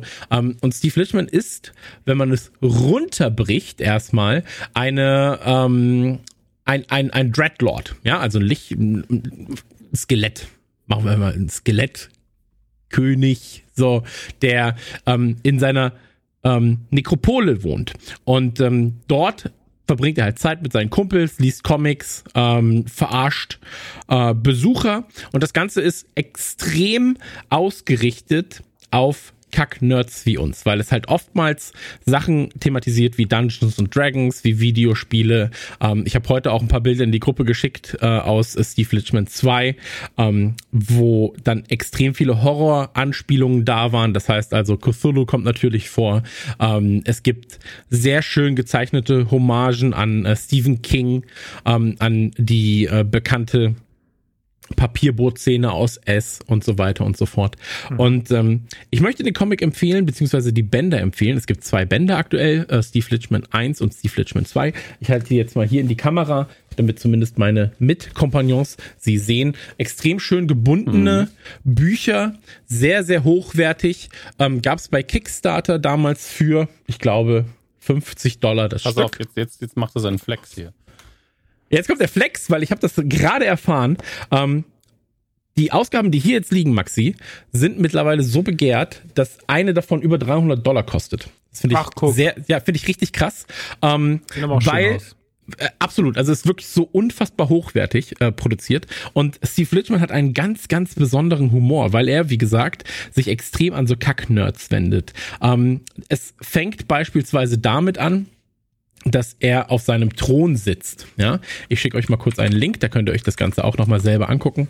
Ähm, das sind quasi die ersten Seiten von Steve Litchman und er sitzt auf seinem Thron mit seiner geilen Krone. Es ist extrem dynamisch gezeichnet. Ja, wenn ihr euch das anschaut, seht ihr das schon in den ersten Panels, wenn er seinen Kopf umdreht, da hast du halt Bewegung drin. So, da kommt auf einmal der strahlende Ritter, sieht aus wie He-Man. Das ist auch extrem geil, weil er einfach mit so einem wallenden Haar, der Schönling und er kommt quasi in seine, in seine, ja, wie soll ich sagen, in seine, in seine Höhle herein, ja. Und dann Steve Litchman begrüßt ihn auch so, Welcome to my domain, brave warrior. It has been 700 years since they buried me in this tomb. Und dann, ähm, und dann so, and not once I have had a visitor. Und dann kommt halt der Typ und sagt so, ja, aber ich bin nicht hier, um dich zu besuchen. Und dann so, ja, dann töt mich doch einfach. Bitte. So, weißt du, also er ist so, bitte töte mich. So, und dann kommt halt dieser Warrior und ist so, ja, ich werde dich töten und dann werde ich dir das Ende bereiten. Und Steve Fishman ist so, ja, dann mach es doch endlich, ich will doch sterben. So. Und dann siehst du nur, dass er halt auf ihn einsticht und nichts passiert. So. Und dann guckt Steve Litchman ihn an und das Besondere ist halt wirklich dieser Zeichenstil, weil sie in diesem Skelettkönig so viel ähm, Mimik und Gestik reinbauen in seinen Bewegungen, ähm, weil er guckt ihn an und ist so, shut up. So, kann es sein, dass du Sex hattest? Mit dem anderen Geschlecht? Und dann dieser He-Man-Typ so, ja, aber es war nur einmal. Und dann so, ja, Digga, das geht doch nicht so. Du musst als, als so clean-hearted Warrior, so, musst als pure of heart, musst du hier reinkommen. Nur dann kannst du mich töten. Ja. Und er ist so, ja, aber Nee, nee, nee, das gilt so nicht. So kriegst du mich nicht tot. Nur ein wahrer, ehrbarer Krieger kann mich hier töten. Verschwinde aus meiner Höhle, du Abschaum. Ja, und dann siehst du, wie er wegläuft. Und dann so, ja, ich komm wieder. Und er ist so, es ist scheißegal, ob du wiederkommst. Und dann sagt er, unless you can unfuck that girl, it's over. so. Und das ist halt so, okay, das ist die erste Seite, du hast mich. Und ähm, hier liefert sowohl Dave Rapusa in, in Sachen Zeichnung als auch Dan Warren, der halt äh, das ganze Lettering übernimmt, die Texte schreibt, ähm, hat extrem viel Charme in den Texten. Ähm, es wird extrem viel geflucht, aber auf so eine, wie soll ich sagen, auf eine schon recht witzige, aber dennoch asoziale Weise. Und er hat einen, im ersten Band hat er einen sehr guten Freund, Dracula. Und das ist einfach ähm, so unfassbar, wenn du die, die Dialoge zwischen den beiden anschaust. Ich möchte jetzt natürlich nicht viel äh, verraten, aber ähm, schaut einfach mal, es gibt auf, äh, ich glaube, es ist stevelichman.com. Äh, wir werden es ganz sicher auch im, im Blog verlinkt haben, das macht am meisten Sinn. Ähm, da gibt es die ersten Seiten zum Reinschnuppern vom ersten Band. Und ähm, da ist es so, dass die beiden eine absolut geile Synergie eingehen die dann im ersten Comic auch oder im, im ersten Band, ähm, sag mal so, ähm, erleben sie mit ihren Freunden und da ist dann auch Cthulhu dabei, da sind dann halt auch äh, Werwolf-Jungs dabei, da sind ähm, äh, Tauren sind dabei, also Minotauren und so weiter und so fort, irgendwelche Gnome, die sieben, äh, die, die, die sieben Zwerge kommen vor, da sind Froschwesen, die Alles, irgendwie die Drogen Domain verticken. hergibt. Ey, alles, was Public Domain ist, kannst du einfach da reinballern. Und ähm, da findest du auch Videospielfiguren. So, der Donutladen heißt einfach D&D. so. Und das ist schon alles sehr, sehr funny. Ähm, und Geil. die, die, die beiden, die beiden erleben dann quasi ihre, ihre Freundschaft, wachsen miteinander und ähm, dann passieren Dinge, die im zweiten Band aufgegriffen werden. Der zweite Band handelt vor allem noch ein bisschen mehr von Dracula, äh, als das der erste tut. Der erste fokussiert sich da schon sehr, sehr auf den, auf diesen ähm, Skelettkönig und ey, einfach diese Diskussion, so wie, wie gut sie sind, ähm, wie explizit sie geschrieben sind ähm, und es ist sehr, sehr schwer zu erklären, warum ein der Comicband so kicken kann. Aber wenn du halt in dieser ganzen so ein bisschen Dungeons and Dragons Szene, Pen and Paper, also alles daran erinnert auch so ein bisschen an Pen and Paper, ja. Wenn der strahlende Held reinkommt, dann heißt es, der muss das und das machen, damit das und das passiert. Wenn die Tauren kommen und Steve denen begegnet, dann sind sie so, ey, wir haben schon wieder Hunger, hast du Goldmünzen? Und dann so, ey Jungs, wir waren doch gerade in der Kantine und ich habe gesehen, ihr habt das letzte Essen, ihr habt doch alles weggefuttert. Und dann so, wir schlagen es aus deinem scheiß Schädel, wenn du es uns nicht gibst. Und, dann ist ganze, und er versucht ihn halt die Situation zu lösen. Seine Kumpels kommen ihm immer wieder zur, ähm, zur Hilfe. Und ähm, dann ist es so, dass ähm, du stellenweise halt drei, vier Seiten hast, wo darüber geredet ist oder geredet wird, dass Steve halt sagt so im Gespräch mit Dracula, ja, ey, ich weiß nicht, ob überhaupt irgendwann jemand hier hinkommt, der mich töten kann, der in der Lage ist. Und dann so, ja, wie kommst du darauf? Weil einfach, weil er, dann sagt er auch so, ja, hey, hier, es gibt halt wenige 30-jährige ähm, Jungfrauen, sagt Dracula. Und dann so, ja, ja. Und dann das ist Steve Litchman wieder, der dann sowas sagt wie, ja, ja, die Kids von heute, sie haben zu viele Drogen, zu viel Musik und zu viel Sex. Und dann geht's die ganze Zeit halt darum, ähm, und es ist, wie gesagt, es ist ein sehr kurzes Thema, weil es auch einfach nur zwei Bücher sind. Ich möchte jetzt gerade nicht spoilen, weil schon ein, zwei mh, nicht dramatisch, aber spannendere Wendungen drin sind. Ähm, ich würde einfach nur bitten, dass sich A, jeder mal mit Dave Rapusa beschäftigt, weil er A, ein wirklich fantastischer Künstler ist, ähm, den man auch auf Patreon supporten kann. Ich glaube, es ist patreon.com slash Dave Rapusa. Ähm, dort gibt es halt quasi Video-Tutorials, Podcasts, äh, Video-Walkthroughs, High-Res, Printable Files und so weiter und so fort. Ähm, aber sich auch mal mit äh, Steve Litchman auseinandersetzt, weil es gibt beide Bände und die kann ich nur empfehlen, ähm, in der neuen Auflage für 55 Dollar zusammen. Es gibt das Hörbuch für 10 Dollar ähm, und es macht extrem viel Spaß, das Ganze zu hören, wenn man denn auf so, mh, Dominik, auf so Kram wie Vertigo ihn produzieren würde. Hm. Oder produziert hätte oder gepublished hätte, also eben äh, Sandman, ja, oder halt äh, Why the Last Man als Beispiel oder halt die erwachseneren Batman-Sachen, sag ich mal. Ähm, wenn man darauf steht, wird man hiermit extrem viel Spaß haben, ähm, weil du halt einfach diesen Lich King, diesen, diesen ähm, Dreadlord in so vielen verschiedenen Facetten erlebst, mal witzig, mal überheblich. Im zweiten Band will er dann einem anderen Typen gefallen. Und ähm, dann stellen sie auch oftmals so gewisse Dinge in Frage, die so in unserer Popkultur passieren. Ja, wenn du zum Beispiel an männliche Vampire denkst, ja, dann bist du immer so, ja, es sind so die coolen und in, im Film, wenn sie herumfliegen, dann sieht das immer super dynamisch aus. Es läuft coole Musik und das sind so die die geilen Typen. Und hier ist es einfach so, die sitzen auf so einem, äh, kann ich kurz erzählen, sie sitzen auf einem Riesenrad. Äh, Cthulhu, ein, ähm, ich sag jetzt mal so ein Wer, eine Mumie und ein Plüschmonster. Und das Plüschmonster hat halt so einen pinken Lippenstift Comics. auf. ja, ja, genau, genau. Ähm, so die, die Mumie sieht aus wie Axel Rose, weil sie beide aber auch einem anderen Typen aus dem ersten Band gefallen wollen und quasi zu der Gang der coolen Leute gehören wollen, weil sie, äh, weil sie Mädels flachlegen möchten endlich. Ja, so und ähm, dann sitzen sie da auf ihrem auf ihrem Riesenrad und Cthulhu ist so, ey Leute, ihr seid komplett bescheuert. So, also hier ähm, Kiefer heißt der Typ, der andere, so der der, ihr seid Lachnummern für den. Guck dich an, Alter. Du siehst aus wie Ex-Rose, der andere sieht aus wie ein, äh, wie, wie, wie ein behaarter, äh, schwuler Elch. So, was, also macht überhaupt gar keinen Sinn, ja. Und dann sagt halt der eine Typ so, nein, nein, der Lippenstift, das macht mich cool. Und dann so, der Lippenstift macht dich nicht cool. Also alles, der Lippenstift macht alles, aber er macht dich nicht cool. Dann kommt die Mumie, erzählt wieder ein bisschen und dann sehen sie halt diese Vampire herumfliegen und dann sagt Cthulhu auch nur so, ey, ganz ehrlich, in Filmen wirklich sind wir so cool, aber man hört nichts, man sieht nichts. Hier sind einfach irgendwelche dummen Vampire, die um uns herumfliegen. Und das ist, ich glaube, die Leute haben eine falsche Vorstellung davon, wie cool Vampire eigentlich sind. so. Und du siehst halt dann so dynamisch diese Vampire herumfliegen mit so ganz leisen Sounds, so. Und ähm, es ist sehr witzig, stellenweise, auch wenn das jetzt gerade nicht so wirkt, ähm, weil ich sehr, ja, Comic-Panels lassen sich nur, nicht so. ja, und, und Comics Panel, Comic Panels lassen sich halt auch schwer erklären, weil Comics davon leben, dass du sie halt siehst. So. Ähm, aber vertraut mir, Steve Litchman ist äh, zumindest für mich neben äh, ich, ich glaube sogar wirklich neben Sweet Tooth als äh, Serie das Beste, was ich in den letzten zehn Jahren abgesehen von bestimmten Marvel und, und DC-Reihen zu bereits bekannten Helden ähm, gelesen habe. Also das hat mich wirklich komplett äh, gecatcht. Ähm, die Gags sind zu 90% on point. Ähm, es passiert super viel im Hintergrund, gerade in Band 2, da haben sie halt äh, ein bisschen mehr Budget gehabt als im ersten.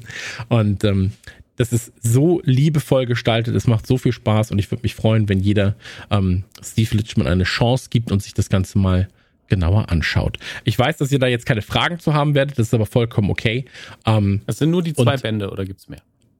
es gibt nur diese beiden Bände, genau. Es gibt nur die beiden Bände. Es gibt sogar äh, 90 Seiten zum Probelesen. Und ich glaube, ähm, also der erste Band hat gar nicht so super viele Seiten. Der erste Band dürften so 200 Seiten sein. Ich guck mal schnell. Ähm, guck mal hier. Ich weiß nicht, wo, wo ich das. Warte mal, was ist das denn hier? Hier ist irgendwas drin. Ui, das ist eine Eiskarte. ich weiß nicht, wo ich das das letzte Mal gelesen habe, aber es ist einfach eine Eiskarte in meinem, in meinem Steve Littman Buch. Ey, häng das doch Naja, an die Wand, das okay. sind doch tolle Sachen, da kann man doch Fan von sein. Ja, da kann man Fan von sein. Ähm, Eiscreme. Nee, äh, das sind, sind würde ich sagen, 200 Seiten und äh, das andere sind wahrscheinlich um die 300, 400 Seiten. Ähm, ist aber extrem hochwertig produziert und macht sich auch sehr, sehr gut ähm, wie so eine Bibel nahezu im, ähm, im, im Wandschrank. Auch vielleicht Und, den Schutzumschlag ähm, von der Bibel drumrum machen und dann deinem Sohn mitgeben für den Absolut. Religionsunterricht. Ich glaube, das macht sich gut. Absolut richtig. Ja, vielleicht für den Religionsunterricht mitgeben und dann fragt er auch Dinge wie, was ist eigentlich... Wie laut fliegen Vampire jetzt? Meine Bibel ist da nicht so eindeutig. Me- meine Bibel ist dann nicht so eindeutig. Ähm, Nee, aber wer ein bisschen was für Horrorfiguren übrig hat, Dracula, Cthulhu, ähm, irgendwelche, irgendwelche Lichtkönige, ähm, Satan wird hier sehr auf den, auf den äh, Arm genommen. Der wird auf jeden Fall sehr, sehr viel Spaß haben. Ähm, das Beste ist, und das verrate ich natürlich ein bisschen, ähm, im zweiten Teil ist es so, dass äh, Dracula aus dem ersten Teil sich ich verrate es einfach ganz kurz. Aber die sind sich am Ende nicht mehr ganz so grün, Dracula und sein quasi bester Freund, der äh, Steve. Und äh, Dracula haut dann kurz ab und kommt an in seinem Schloss und da gibt's erstmal, und jetzt haben wir quasi so ein bisschen eine Überleitung für gleich schon mal, da gibt's eine Muppet-eske Gesangsnummer innerhalb des Comics, wo alle seine äh, besten Freunde, ja, also hier der Einäugige, der Neptunmann, äh, das Krokodil, ähm, der Stuhl, der Boden, aber auch die geheime äh, fressende Dungeons and Dragons Truhe, die da rumsteht, äh, gemeinsam ein Lied für ihn singen.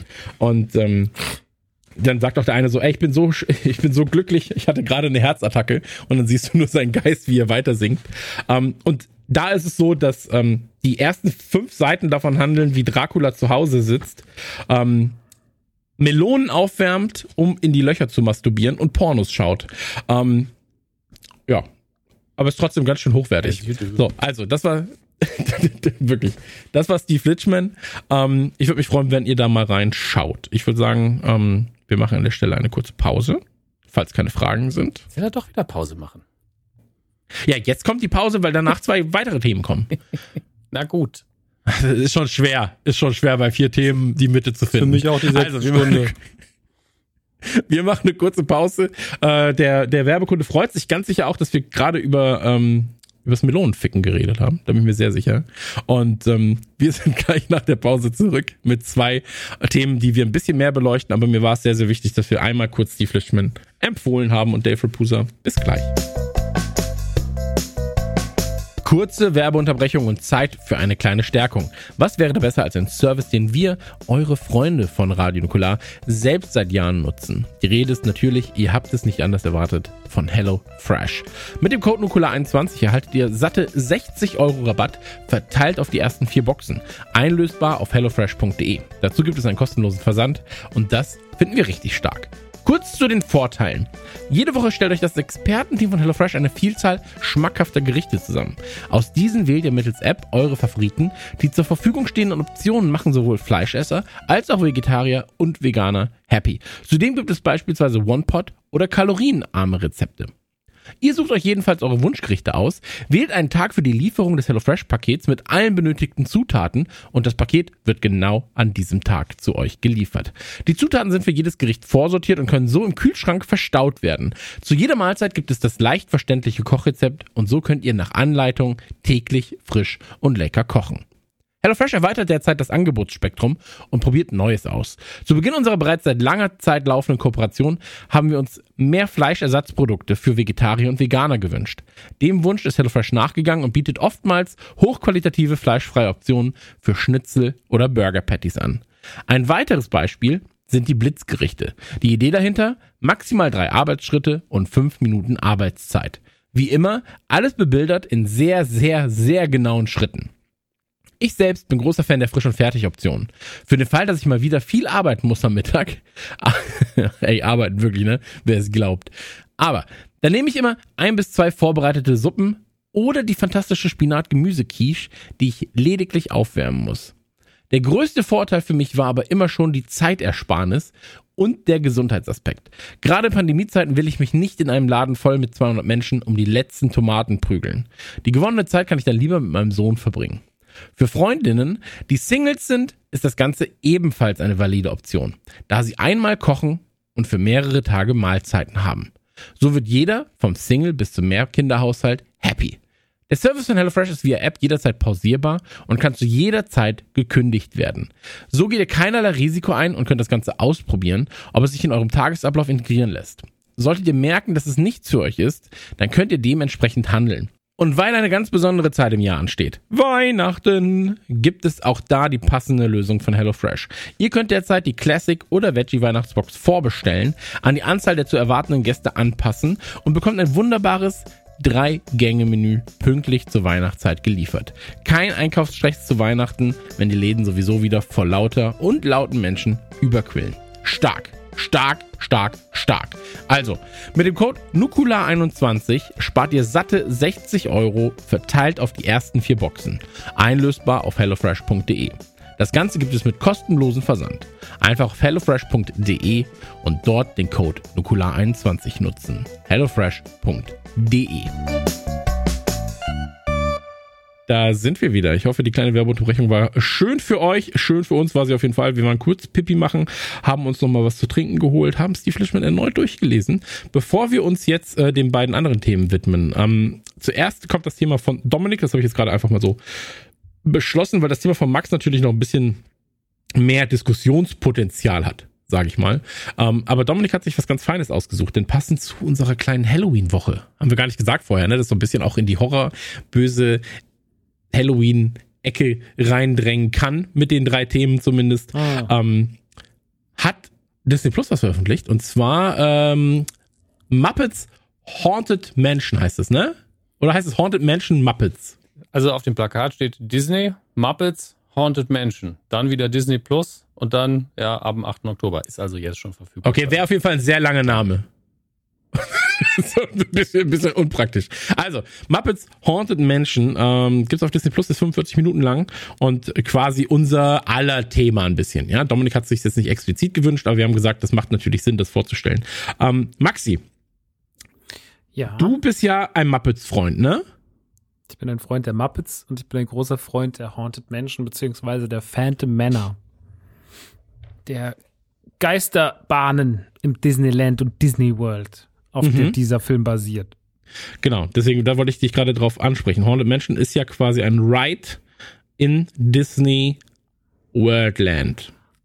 Genau. Worldland. Hat seinen Ursprung in Anaheim. Da gibt es ja diese ganz wunderbare Folge, die das nochmal alles erklärt, warum, wie lange das Gebäude eigentlich stand, bis sie was reingebaut haben und so weiter und so fort.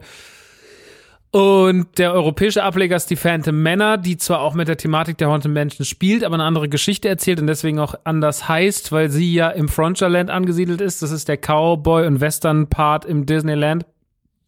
Und im Frontierland, äh, da steht auch die Haunted Mansion, die dann auch zum Schluss hin und auch immer wieder mittendrin, aber vor allem in den letzten, in den letzten Minuten der Fahrt äh, ihren ganz krassen Bezug auf diese Cowboy-Stadt bekommt. Aber es sind trotzdem auch viele Elemente drin, ähm, die auch in der klassischen Haunted Mansion drin sind, drin sind. Nicht alle. Es gibt ja so ganz viele ikonische Geister. Aber man muss schon sagen, dass die Haunted Mansion und deswegen auch das Ding mit den Muppets ist neben Fluch der Karibik schon, glaube ich, wahrscheinlich der ikonischste Ride in der Geschichte von Vergnügungsparks. Und ja, Fluch der Karibik, Small World und und Haunted Mansion. Weil Haunted Mansion hat auch eine Verfilmung bekommen, natürlich. Äh, das Geisterhaus mit Eddie Murphy. Fantastischer Film. Ähm, hat aber auch ganz oft schon, also es hatte, also die Haunted Mansion wurde eher so auf so vielen Ebenen irgendwo eingebaut. Es gibt eine endlos lange Liste, wie viele Referenzen für über Haunted Mansion in diversen, auch in dieser komischen äh, Once Up in a Time Serie oder wie die heißt.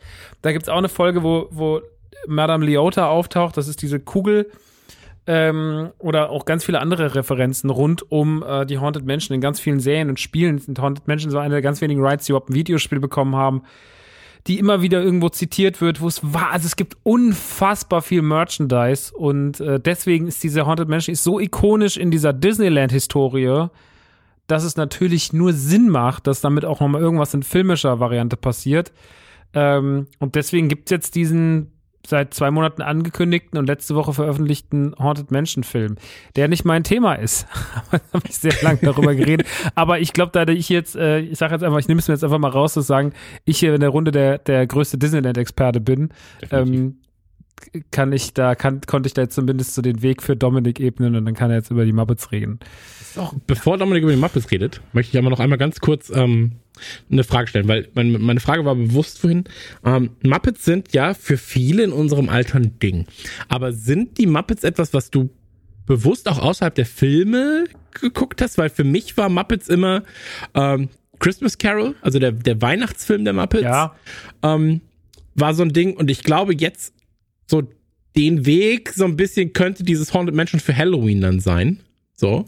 Äh, also was Christmas Carol ist natürlich nochmal eine ganz, ganz andere Art der Produktion. Aber ähm, ich habe ich hab sonst mit Muppets gar nicht so viel am Hut gehabt. Und das Ding ist, ich hab jetzt diesen Film gesehen und bin halt komplett in Pepe verknallt. Also Pepe, Pepe ist, glaube ich, auch einer der jüngeren Muppets noch. Ähm, aber Mhm.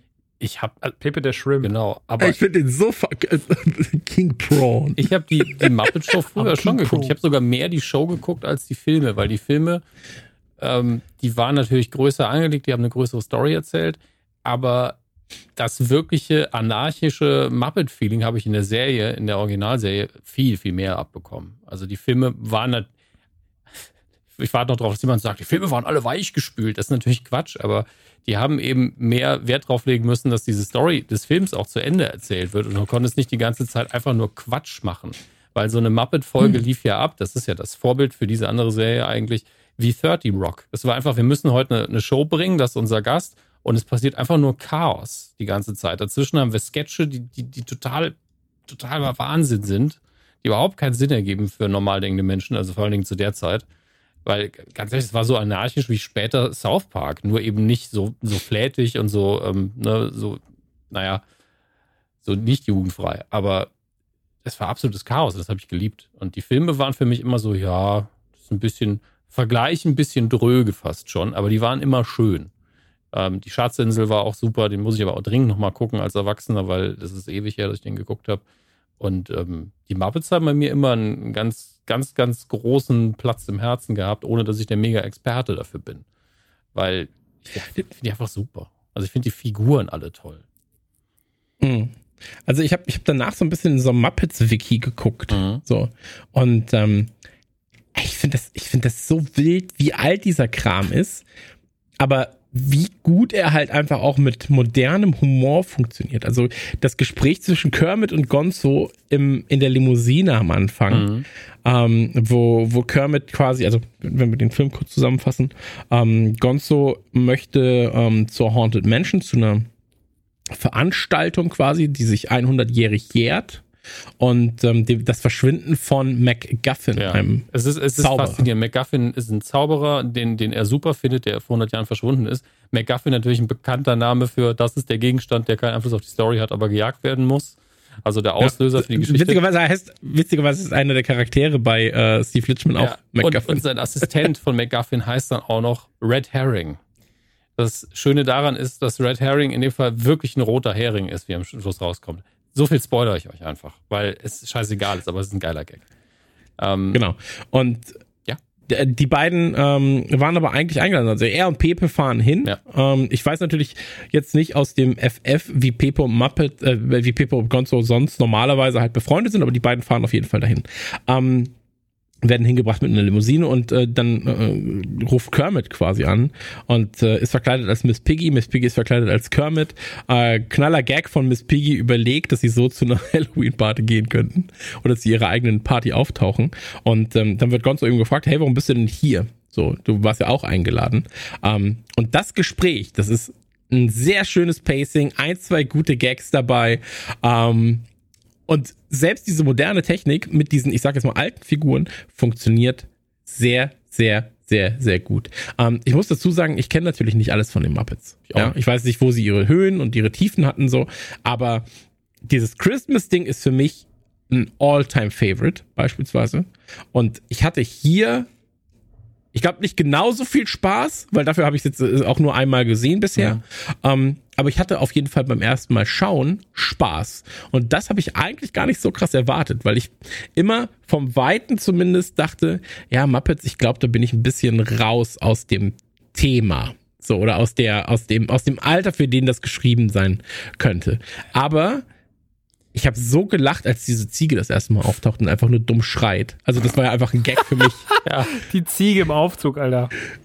Komplett. Also komplett. ich finde, Haunted Mansion ist schon, ist schon sehr spezifisch auf jüngeres Publikum geschrieben, ohne aber den Charme halt zu verlieren. Und die, die, die Dichte an äh, Cameos und an, an Gags und an Anspielungen ist halt relativ hoch.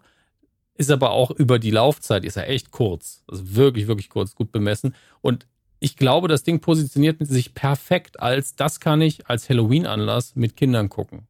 Weil es ist ein bisschen gruselig, weil es die ganzen Effekte benutzt, sodass ein Kind durchaus noch ein bisschen Grusel empfinden kann, weil die ja natürlich sich mit Gonzo stark identifizieren. Deswegen ist sowieso Gonzo ist ja eh der heimliche Star immer. Ich liebe Kermit über alles, aber jeder liebt Gonzo. Also das ist allein die Tatsache, dass er immer nur Quatsch machen will. Da weiß ja jeder schon, okay, das ist die Figur für Kinder. Ähm, und dass die, die dann in Gefahr laufen. Das ist ja von Sekunde eins an klar, wo die Chauffeure manchmal sich rumdreht, so, ja, morgen früh hole ich euch bestimmt nicht nochmal ab, weil das ist noch nie vorgekommen. Immer wenn ich Leute dahin fahre, die hole ich nicht mehr ab. Ist einfach direkt klar, tot, tot, tot. Alles hier sagt Heute tot. schon, morgen schon. Ja, also Gonzo bemüht sich. Ähm, und es ist natürlich komplett drüber alles. Und als Erwachsener nimmst du es nicht ernst. Aber ich glaube, als Kind fieberst du immer noch ein bisschen mit. Und es ist aber nicht böse und es geht gut aus. Und deswegen kann, kannst du das super. Ich glaube, das kannst du mit einem Grundschulkind schon locker gucken. Je nachdem, wie es drauf Ja. ist. Es gibt auch Kinder, die wirklich vor sowas Angst haben. Da muss man sein Kind erkennen. Aber das, das Ding ist so, so schön kompatibel und gibt trotzdem diesen Halloween-Flair, wie man ihn aus der Popkultur halt zumindest kennt, ähm, sehr, sehr gut ab, wenn man sich so ein bisschen gruseln will und Spaß haben will. Ganz toll. Und auch viele Gags drin. Ähm, aber es ist halt nur was Schönes, Kleines. Also wenn das Ding fünf Minuten Mhm. länger wäre, hätte ich gesagt, jo, das ist zu viel. Also genauso lang, wie es sein darf. Ja, ey, absolut, absolut. Ähm, man muss dazu sagen, äh, ist natürlich auch ein recht großes Star-Aufgebot, du hast ja gerade schon mal gesagt. Also ähm, der, dieser Ghost-Host ist ja Will Arnett. Ja. So, Lego David Batman. Arnett. Le Lego, Lego Batman, ja. Ähm, ich weiß gar nicht, was hat denn Will Arnett sonst noch gemacht? Eis, die Groß. Eisprinzen.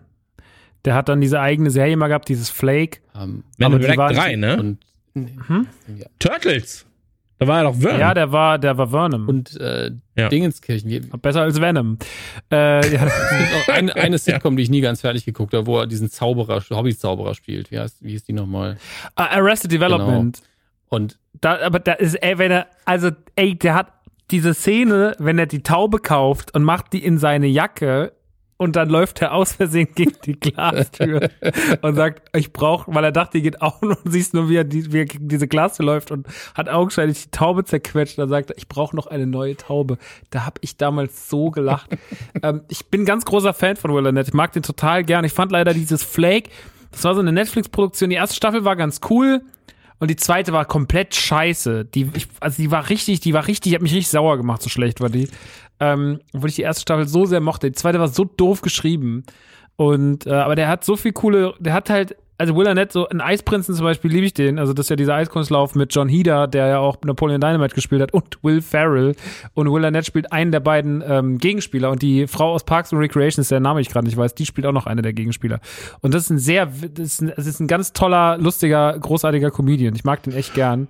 Äh, ich glaube, der hat auch in, hat er nicht sogar in, in Hot Rod mitgespielt? Ich glaube, da doch, da hat er auch den, äh, den, den bösen Freund gespielt. Also, der ist mega. Der ist richtig, richtig witzig. Ich fand's schön, dass er dabei war. Ähm, ja, weiter mit den prominenten Gästen. es gibt, Genau, es ähm, gibt ganz viele kleine Rollen und das, ich habe gedacht, nee, nee, das kann nicht sein. Aber Alfonso Ribi- Ribeiro, glaube ich, oder ausgesprochen, spielt auch einen der Geister. Das ist Carlton aus Fresh Prince. Ich habe ihn nicht direkt stimmt. wiedererkannt, aber meine Frau hat gesagt, das ist er doch. Ich so, nee, ist er nicht. Nochmal nachgeguckt. Hat er natürlich recht, wie, wie meistens hatte die Frau recht. Und ähm, das ist John Stamos spielt mit. John Stamos spielt mit, ja. Sich, se sich selbst Stimmt, einfach. John Stamos spielt wie mit. immer. Ja, aber vor allem, Ja, wie er Danny- auch sein Dan- Gesicht verändert. Danny Trejo spielt Ja, mit. der- Danny Trejo spielt mit, genau, als, als äh, einer der ähm, Geister am Anfang. Getöteten, Vom genau. Ähm, und auch für mich ein trauriges Highlight quas- quasi. Ähm, Ed Asner spielt mit. Ähm, uns, also vielleicht der Generation, der jungen Generation und uns auch am ehesten bekannt als die Synchronstimme von Carl Fredrickson aus Up, der alte Mann. Ähm, der Gute ist auch sehr, sehr alt geworden. Er wurde nämlich 91 und das hier ist sein, trotzdem nur seine acht letzte Produktion. Der hat vermutlich bis zum Schluss geackert. Der Mann, wenn ihr ein Bild von ihm seht, werdet ihr ihn auch direkt erkennen, weil den habt ihr alle schon mal in der Nebenrolle mindestens irgendwo gesehen.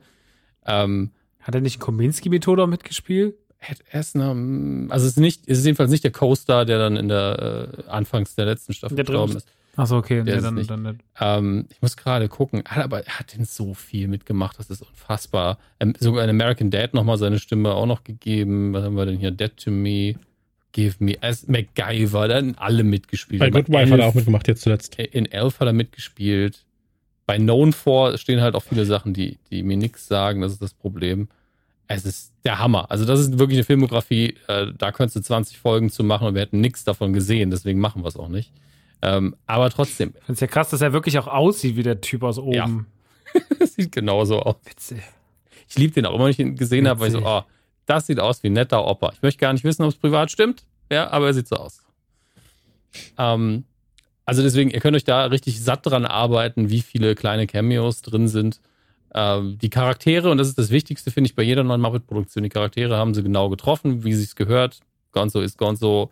Selbst Pepe, den ich ja wirklich nicht so gut kenne, ist einfach konsistent mit allen Pepe-Varianten, die ich kenne. Kermit ist fast nicht drin. Ich finde es fast fies, dass er auf dem Cover ist. Ich glaube, da muss er nur drauf sein, weil es ist halt Muppets, da muss man Kermit Weil- aufs Cover Ja, machen. weil Kermit Muppets ist, ne? ist halt Mickey, Miss Piggy. Sag mal, wie heißt nochmal der Hund eigentlich, der im Klavier sitzt? Klaviero. Nein, heißt er nicht. Hör auf mit Muppets, sowas. Piano. Ja, ich hab dir gesagt, du sollst mit sowas in Zukunft aufhören. Äh, Tut mir leid. Ich weiß es aber. Klaviero. Ralph. Ich weiß es Oder aber. Ralph. Also Ja, nicht so. R-O-W-L-F wird es geschrieben. Rolf. Ach, ist die älteste Figur aus dem Muppet-Universum. Krass. Ja, weil der ist so ein bisschen untergegangen in den letzten Filmen. Das stimmt. Aber ich fand's schön, dass immer wieder, ich fand's voll krass, den mal wieder zu sehen. Problem Ich ist, will auch noch gleich was zu den Muppets sagen, aber lass jetzt diesen Film ja, abhaken. ich, ich, ich liebe halt jede einzelne Figur bei den Muppets. Das ist das Bescheuerte, ist, wenn sie nur mal ganz kurz zu sehen war. Es gibt Ich eigentlich. liebe den Adler mit der Augenbraue so Oh, gerne. der ist super. Der ist der Beste. Mit dieser Monobraue, Der ne? Nachrichtensprecher, Ja. der, die einzig ernste Figur, ständig angepisst. ich kenne super viele Menschen, die so aussehen wie der. Naja, egal. In den äh, Ja, aber 80er, 90ern sah jeder Politiker so aus. das stimmt. Genau. Ja, aber ähm, genau, ganz kurz zu, zu der Geschichte. Ähm, Im Prinzip geht es darum, sie wollen das, müssen halt das Haus irgendwann wieder verlassen, lebend, äh, eine Nacht. Sie müssen quasi diese Nacht überstehen. Und äh, ob sie das schaffen oder nicht, das äh, steht natürlich in den Sternen. Wir wollen da nicht zu viel verraten. Ich finde, dass diese, wie heißt die, Constance Hatchaway, glaube ich, ähm, gespielt von einer Dame, deren Namen ich nicht aussprechen vermag. Taraji, Taraji Hansen, die, die, Tageron. Tageron Hanson. Die gute Frau Hansen. Ähm, Nennen Sie doch einfach Hansen. Genau, die gute Frau Henson, ähm, die ja quasi den, die, die Antagonistin spielt. Mhm. Ähm, die macht das auch richtig gut, finde ich. Das ist eine krass gute Schauspielerin auch. Also Ja, in, komplett, in Hidden komplett. Figures kann man sie zum Beispiel sehen, ähm, was glaube ich Oscar nominiert zumindest war. Also die, in Mhm. Empire ist Ey, wie sie da mit. Pepe flirtet, Alter. Das Ja. ist so funny. Und wie Pepe ja einfach die ganze Zeit so, wie sie sagt so, ah, King Prong. Und der ist so, ah, King Guck, Prong. guck dir mal die erste Staffel Empire an, die ist ja noch gut. Und sie spielt der Cookie Line und sie ist richtig, richtig gut. Leider Gottes hat sie auch die Hauptrolle in Was Männer wollen gespielt. Da kriegt Max direkt wieder Zuckungen, aber keine Mhm. guten. Und ähm, ja, Schwieriger man Fall. hat ihr die Aber- Hauptrolle aber das- gegönnt, das- aber nicht das Drehbuch.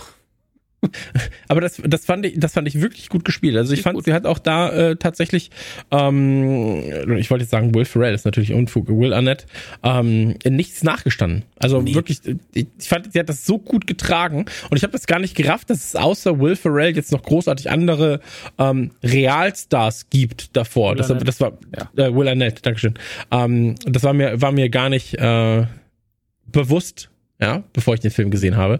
Aber ich fand, das war, das war super, wie sie auch mit diesen ganzen Muppets dann irgendwie interagiert hat.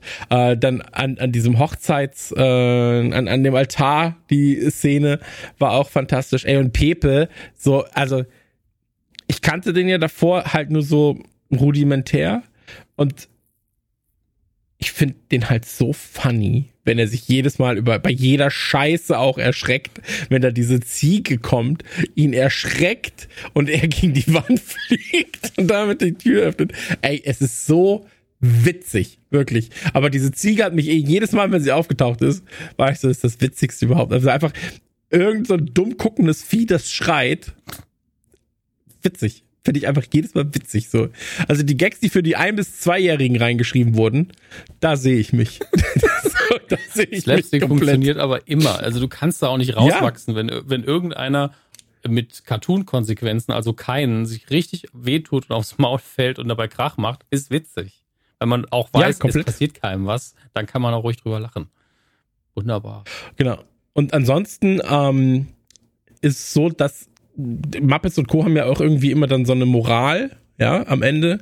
Äh, hier geht's quasi darum, warum Gonzo denn keine Angst hat äh, und wovor er dann doch Angst hat, weil er ja immer sagt, so, er hat keine Angst, so, nichts kann ihn erschrecken. Ähm, dann freut er sich, dass es einen äh, fliegenden, fliegenden äh, Kerzenständer gibt und so weiter und so fort. Sachen, wo andere Angst hätten, ist er so, ja, ist doch mega geil, ist doch super cool. und ähm, dann erfährt er quasi, wovor er wirklich Angst hat. Ich fand die Moralsache, fand ich da eigentlich auch ganz nett eingebettet. War halt jetzt nicht so super doll mit der Faust aufs Auge, aber war so schön und, und nett für Kids, glaube ich, eingebettet. Ähm, und ich hatte tatsächlich Spaß mit dem Ding. Wie sieht's bei euch aus? Ich hatte definitiv Spaß. Ähm, es war halt sehr, sehr kurzweilig.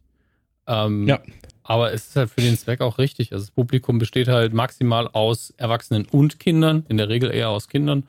Und ich bin einfach froh, dass mit den Muppets weiterhin was passiert und das auf einem weiterhin auf einem Level, wo ich sage, ey, das sind immer noch die, die Muppets. Das ist nicht irgendwie ein Abguss. Das war ja damals immer die Angst, Disney kauft die Muppets, jetzt werden die Muppets scheiße. Und ich bin so, pff, ja, okay, das wäre natürlich sehr effizient von Disney Geld auszugeben, um das Produkt dann komplett zu verhunzen.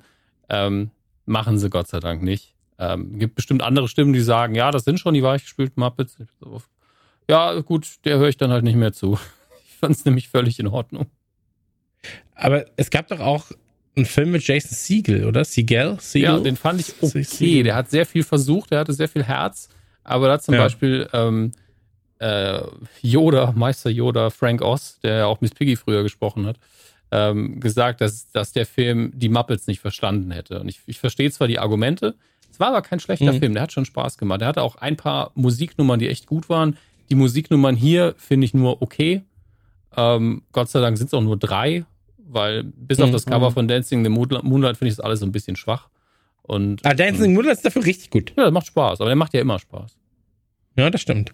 Ähm, was, was, ich, ich muss gerade denken, ich habe 2010, würde ich jetzt sagen, rum, äh, gab es doch mit Ty, äh, äh, Ty Burrell und mit Ricky Gervais gab es einen Muppets-Film. Wie hieß denn der? Das nicht der Da war noch jemand dabei. Tina Fey. Ach ja, stimmt. Kann Den, den habe ich noch nicht gesehen. Das war der zweite von den Muppets-Filmen. Okay. Bei den neuen. Wie hieß ja. der? Muppets Hot Wanted? Most Wanted? Das kann irgendwas? sein, ja. Irgendwie sowas. Den, der hat mir Spaß gemacht, aber auch einfach, weil ich, also ich lieb halt einfach Ty Burrell, ne, natürlich. So, und äh, Tina Fey auch. Ricky Gervais finde ich gut, so. Ähm, aber ich finde, das, das schließt sich alles gut, gut ein, eigentlich. Ähm, Maxi, du wolltest noch was zu den, zu den Muppets sagen, du Süßbär. Ja, also ich fand den Film, ich meine, eigentlich kommen da zwei Sachen zusammen, die ich ganz doll mag. Ich mag nämlich, ich bin ein ganz großer Muppets-Fan. Ich bin natürlich ein riesen, riesen Fan, vor allem die letzten Jahre geworden von der Haunted Mansion. Ich muss sagen, ist für mich die Kombi so ein bisschen, ja, also ich, ich liebe auch das Weihnachtsspecial von den Muppets, weil es auch noch meine Lieblingsweihnachtsgeschichte, nämlich die von Charles Dickens erzählt, auch rund um Ebenezer Scrooge und das machen sie ja super schön. Ähm, ich fand den so ein bisschen, ich glaube, der hätte noch ein paar Ecken ein bisschen Feinschliff gebraucht, deswegen Mhm. fehlt mir so diese Kultigkeit, die jetzt, sage ich mal, die so, die so, die, also die, die, es ist ja mit den Muppets noch mal was passiert äh, in der Corona-Zeit und zwar dieses und jetzt die Muppets, ähm, was auch auf Disney Plus ist und das war wirklich ein ganz, ganz, es war also wirklich eine Vollkatastrophe. Das kann man nicht anders leider sagen. Das war, als da war, war ich so, öh, krass, gibt was Neues von Muppets. Nach zwei Folgen war ich so, das gucke ich nie wieder. Fickt euch, was ist das für eine Scheiße? Wo dann so eine, wo dann so eine Corona-konforme, also so mit ein bisschen den Regeln von Corona, mit diesen ganzen Talks und sowas, man sozusagen so, ja, so Team, Team, beziehungsweise Google, wie ist das nochmal, wenn sich so Leute in so Google Hangout äh, Dingern treffen. Und so war das ein bisschen mit Muppets gemacht. Es war ganz schlimm. Es war überhaupt nicht witzig und war wirklich furchtbar teilweise geschrieben und sehr, sehr, sehr hingerotzt. Auch ganz viel. Ich finde auch den Muppets gehört auch kein Smartphone in die Hand gedrückt. Das ist, muss so klassisch bleiben irgendwie. Und das war so ein bisschen bei dem Einstieg in den Film halt auch so, dass am Anfang da sitzen, direkt irgendwie mit, mit dem iPhone telefonieren und ich so, hm, vielleicht manchmal so ein bisschen so Sachen klassischer halten. Es stört mich aber jetzt nicht mega krass. Ich finde einfach so, dass da ein paar, paar Sachen so ein bisschen unpräzise waren. Und ich finde dadurch, dass der so ein bisschen die Haunted Mansion-Fans abdecken wollte und ein bisschen die Muppets-Fans, kam der nicht so richtig auf den Punkt für mich. Mhm. Ähm, das Kindern scheißegal. Das ist auch gut. Äh, ich finde es generell, wenn irgendwas, ich, erstmal bin ich bei, bei Dominik, ich finde immer, wenn noch irgendwo was mit den Muppets gemacht wird, bin ich so mega cool. Ähm, es gab vor ein paar Jahren eine ganz tolle Serie, die war so aufgezogen wie 30 Rock, die hieß einfach nur The Muppets. Yep. Und davon gab es eine Staffel. Und die ist so krass gut gewesen. Und ich verstehe nicht, warum die nicht weitergegangen ist. Na gut, wahrscheinlich, weil quasi kein Erfolg hatte, weil keiner sich für die Muppets interessiert. Aber die war so funny. Die war so witzig, die war so drüber teilweise. Ähm, es gab aber mal dieses sehr legendäre Muppets äh, Late Night Ding vor vielen, vielen Jahren. Das war auch, glaube ich, war nur ein ganz kurzes Ja. Ding. Und ähm, da gab es eine geile Szene, wenn der Hund, wenn die eine Hundefrau Welpen kriegt und sie kriegt viel zu viel und der Arzt schmeißt die irgendwann nur noch so hinter sich, schmeißt immer so Hundebabys, so Plüschbabys durch die Luft. Ey, das war großartig. Und äh, ich finde, die Muppets haben so viele geile Figuren. Die haben so viel schöne. Das, ich bin über alles, was mit den Muppets passiert, froh. Ich fand das jetzt ein bisschen mau. Muss aber sagen, dieses The Muppets kann ich jedem von euch da draußen empfehlen, auch euch beiden. Das ist mega witzig. Es wundert mich, weil in Disney Plus in Holland ist es drin, aber es ist nicht in Deutschland drin. Das ist komisch. Also ich warte schon die ganze Zeit drauf, dass sie irgendwann mal sagen, jetzt gibt's auch endlich diese erwachsene Muppets-Serie, aber die hat's bis dato noch nicht geschafft. Okay, Ähm, werden wir uns beim Disney Plus beschweren. dann direkt mal beschweren, bitte. Und äh, ich mochte die zwei Muppets-Filme im Übrigen total gern. Ich mochte den, also den mit Jason Segel, den fand ich richtig, richtig toll.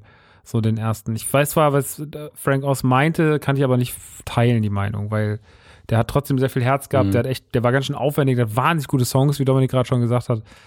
Äh, den fand ich schon, also wenn sie am Ende dieses Theater, äh, diese, diese Muppet-Show da organisieren und sowas, und wie sie da hinkommen, das Publikum immer reinholen mit den ganzen Pennern erstmal so, ist schon sehr witzig. Also es war ein toller Film, der hat mich, der hat mich viel zum Lachen gebracht und ich glaube, da hat ja auch, hatte der nur ein Cameo oder hat er sogar mitgeschrieben? Äh, Danny, äh, Donald Glover, ich weiß gar nicht mehr. Auf jeden Fall war er auch dabei. Ähm, ey, alles, was mit den Muppets passiert, immer gern. Ja. So, immer gern. Ähm, also ich finde, die Muppets sind so ein krass unterschätztes Franchise und immer so ein bisschen, sie, sie kratzen immer so am, eigentlich, am eigentlichen äh, Popkulturtod vorbei. Mhm. So, weil man immer das Gefühl hat, das Thema ist auserzählt und das fände ich immer sehr, sehr schade. Und dann immer kommt mal wieder was. Aber ich finde halt, wenn man, ich finde, die Muppets verdienen eigentlich, die Muppets sind so ikonisch und so episch. Und Die haben mich als Kind so gut unterhalten. Ich habe die Muppet Babies geliebt früher, das ist die Cartoonserie dazu. Das fand ich das krasseste als Kind. Also ich finde so die Muppet Baby, oder die Muppets, nicht die Muppet Babies, die auch, die verdienen eigentlich so eine ganz große Bühne und ich bin fand es so ein bisschen schade, dass der Haunted Mansion Film dann auch die nicht so richtig Nee. äh, denen gegeben hat, sondern dass der so okay war. So, der war halt einfach nur okay und ich hätte mir das so von finde den Muppets gebührt noch mal ein richtig krasses Comeback so. Das fände ich mega. Ja.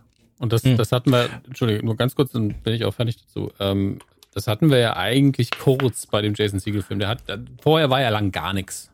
Und Ja. da haben wir es zumindest gehofft. Und seitdem sind sie ja zumindest immer mal wieder da. Und äh, nur ein Wort noch zu den Songs. Und das ist immer, das ist wirklich das ist die einzige Musik, die das bei mir auslöst. Immer wenn ich Pictures in My Head höre von Kermit, möchte ich wieder auf Tour gehen. Das ist ganz schlimm. Weil das Ding so auf die Tränendrüse drückt und so dumm witzig ist. dass ich so, Ja, das ist genau wie bei uns. Ist alles Quatsch, aber es macht schon Spaß. Ja. Aber da, darf ich mal als, als jemand, der jetzt nicht so krass in diesem Muppets-Ding drin ist, und das finde ich eigentlich super schade, Mhm. weil immer wenn ich Muppets sehe, finde ich das funny. Ähm, ist das in den USA anders? Also die werden doch, in den USA ist das doch eher, oder da, da ist das doch größer, oder nicht? Also als jetzt hier bei uns in Europa oder in, in Deutschland, Dominik. Die haben doch damals, also Hansen ist noch damals äh, in den USA, so die Legende zumindest, durch die Sender getingelt und hat gesagt, ich möchte diese Show mit den Puppen machen. Die witzig ist und anarchisch. Und kein US-Sender hat das abgeholt. Wenn ich mich richtig erinnere, haben doch die Briten die Muppet Show ursprünglich produziert. Weil er es Hm. in den USA nicht unterbringen konnte. Ähm, aber das gucke ich ganz schnell mal. Okay, weil ich dachte immer, so von außen dachte ich, betrachtet dachte ich immer, das ist doch so riesig in den USA und so ein Ami-Ding, also so kam es zumindest für mich immer rüber, ähm, dass ich gar nicht verstanden habe, warum das hier halt nicht so krass ist, ja, weil Kermit kennt ja, glaube ich, auch fast jeder, also jeder, wenn er, wenn er diesen grünen Frosch sieht, Aber, weiß, das ist Kermit Aber oder Kermit- das ist Miss Applaus. Applaus, aber Applaus, Applaus, Kermit Applaus. kam ja auch schon in der Sesamstraße vor. Na klar, Ja, und ja, daher okay. bist du ja dann mehr drauf geimpft. Also die Sesamstraße gab es Hm. ja vorher, ist ja auch von Hansen. Und danach wollte er eben was Erwachseneres machen und das war eben die Muppet Show. Und ich glaube, mich hier nicht zu irren, First Aired, äh, ja, Großbritannien, 76. Okay, die Briten, äh, verrückt. Ja, die haben halt einen anderen Sinn für Humor. Und die, die, Muppet Show ist schon vor allen Dingen damals kompatibler mit dem britischen Humor gewesen als mit dem amerikanischen. Hm. Ähm, und es ist in den USA, glaube ich, genauso, wie wir es heute besprochen haben. Es gibt da ganz viele Leute, die die lieben, die sich alles von den Muppets angucken. Aber in der großen Masse, im großen Mainstream ist es halt so, ein, gibt's mal immer mal wieder und viele Leute wachsen da auch raus und gucken sich das dann, wenn Hm. sie älter als 14 sind, nicht mehr an. Okay. Also als ich in Disney World war letztes Jahr, letztes in Disney World war, ähm, da war das tatsächlich so, dass äh, kurz bevor Galaxy's Edge startet, ist links noch der Muppets Teil und da ist noch so ein Kino und da ist noch Ritz, Rizzo die Ratte. Hat dort ein, ähm, Rizzo hat im Übrigen gefehlt, oder? In dem Haunted Mansion Ich Film. glaube schon. Ich kann mich zumindest nicht dran erinnern, dass Das finde da ich das ist Skandal. Ich finde Rizzo die Ratte finde ich das Beste, wenn Rizzo, Rizzo die Ratte Hip-Hop-Star wird in der, in der Muppets Show. Ähm, auf jeden Fall, Rizzo hat dort auch eine Pizzeria, Rizzo, Rizzos Pizza. Und äh, da, aber da war auch immer so, der Muppets-Teil, der war so sweet, aber man hat auch gemerkt, das ist so ein bisschen so die Ecke von den Studios. Also es war so ein bisschen so, da war auch immer so, weißt du, überall im Park war halt so hier 90 Minuten, da 120 Minuten, da 80 Minuten, da drei Stunden anstehen und dann war so Muppets Attraction war so 15 Minuten immer. Dann wusstest du halt schon so, mm, ja. Und ich glaube, das beschreibt es ganz gut, wie das so steht um die Muppets. Ich glaube, die Muppets sind irgendwie so, wir haben alle irgendwie die Muppets schon sehr gern, aber es passiert zu wenig und sie wird ganz schön vernachlässigt. Und vielleicht wird das tatsächlich irgendwann die Karte, die sie spielen werden, obwohl sie die ja schon eigentlich in dem Film gespielt haben. So dieses, wir sind ja schon eigentlich abgesägt, so wir sind ja nicht mehr in.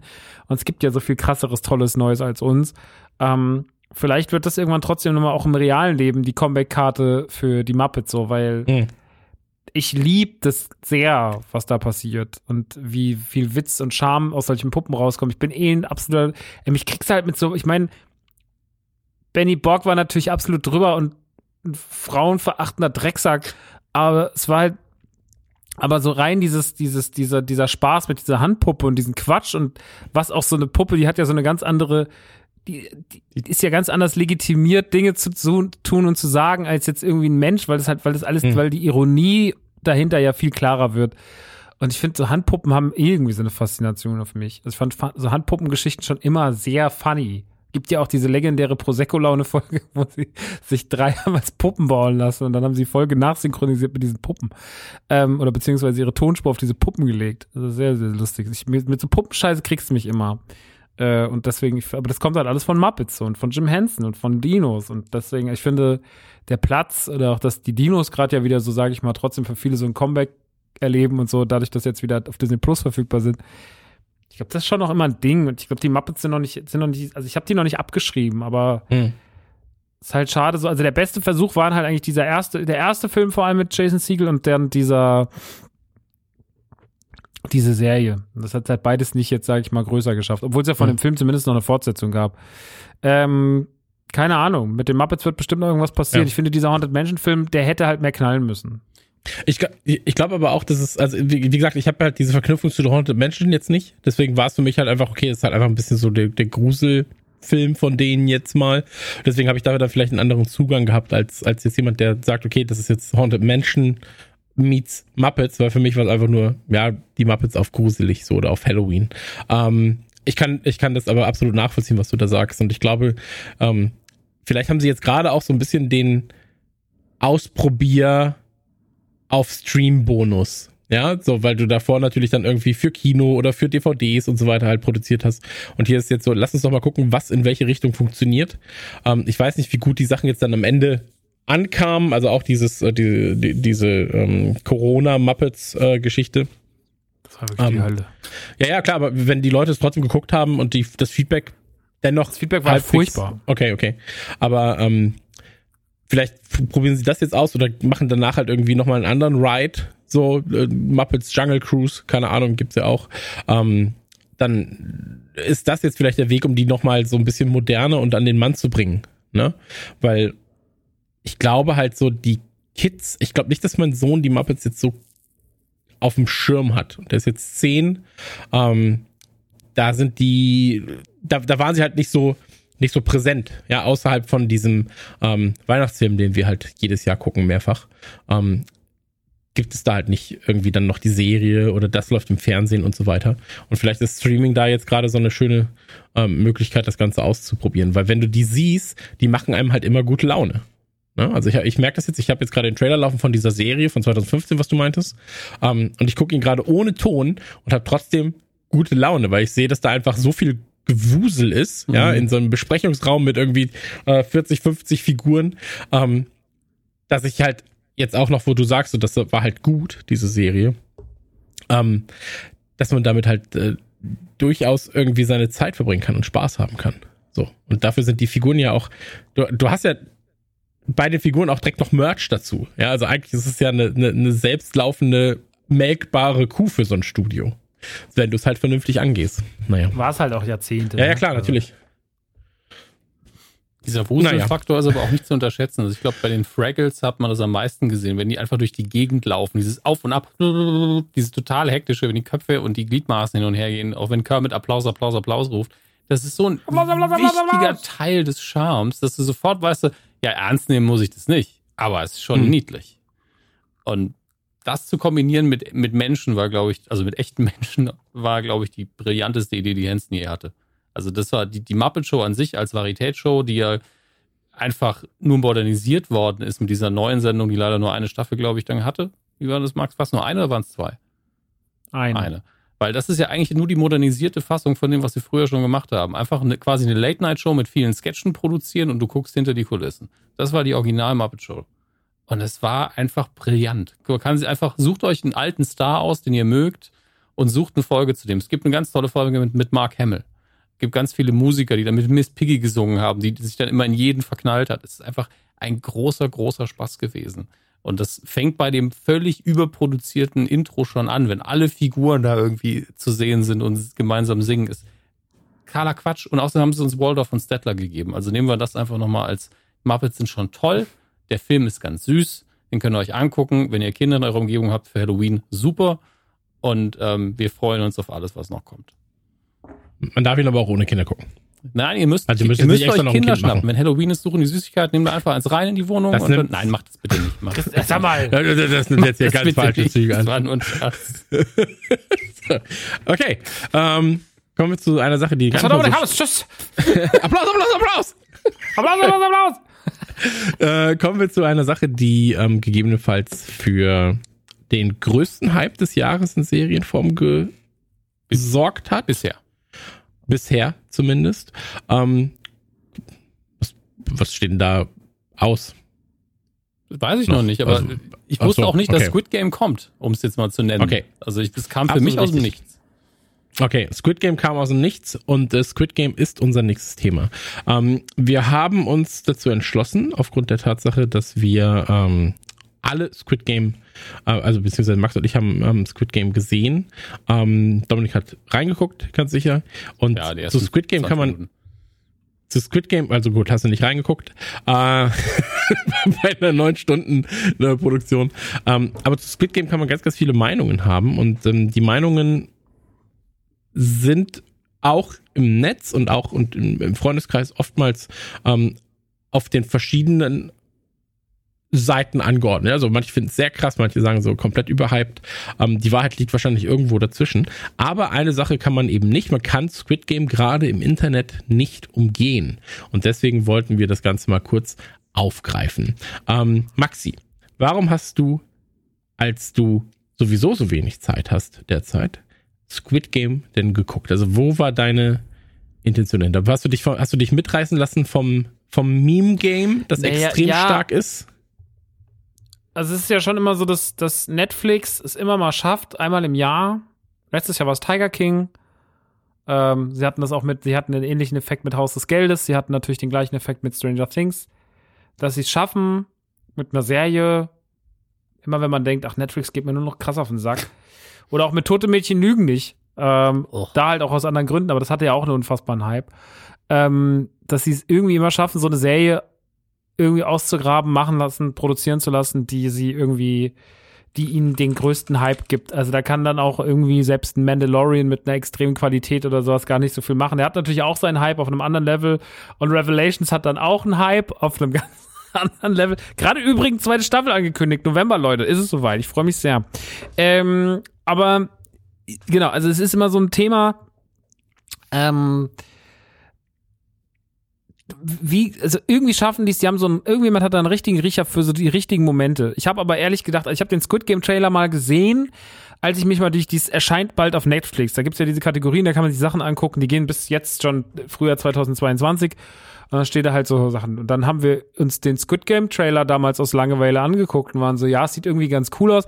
Ich hatte aber das Gefühl, es gab die letzte Zeit, also gerade mit diesen Alice in Borderland und sowas, gab es schon einige Serien, die in die Richtung gingen. Und meistens kommen solche, so bei uns vielen ja immer oder gerade in Europa und auch Amerika fallen ja solche asiatischen Produktionen oft unter das Radar.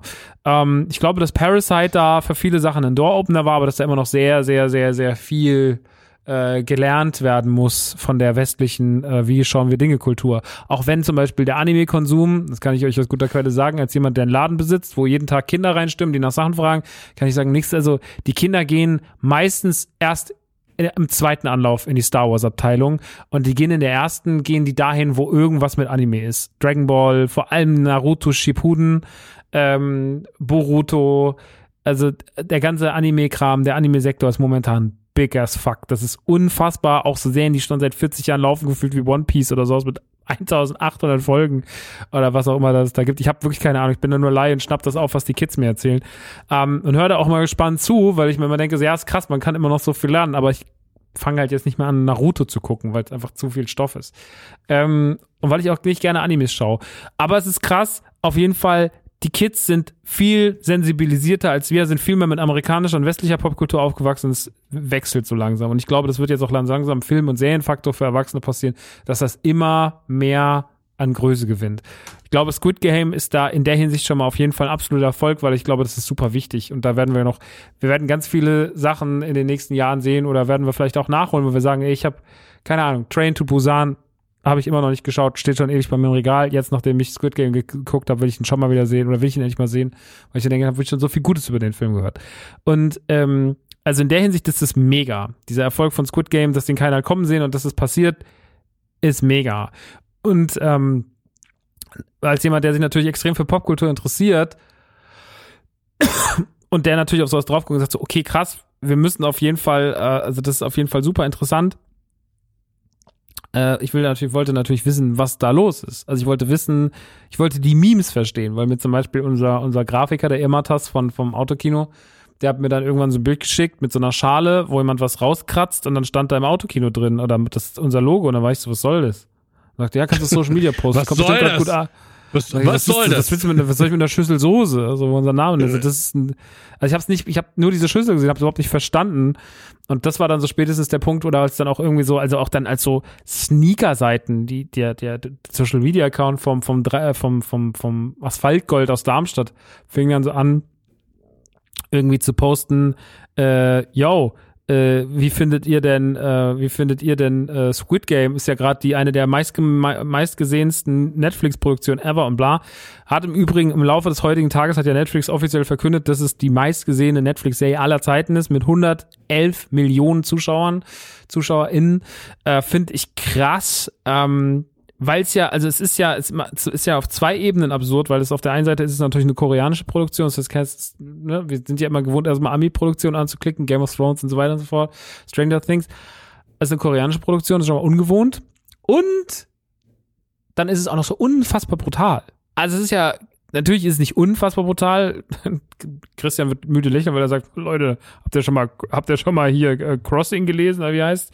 Äh, wie heißt es nochmal? The Cross. Cross. Crossed. Ähm, hab schon mal Lacrosse gespielt. Auf jeden Fall ähm, ist es. aber so, also natürlich, da werdet ihr müde lächeln. Aber äh, es ist ja trotzdem schon für, für, für unsere Sehgewohnheiten, für das, was so der Mainstream normalerweise guckt, ist es ja schon ziemlich krass. Obwohl, auch wenn man guckt, wie brutal Game of Thrones eigentlich war, eigentlich auch nicht.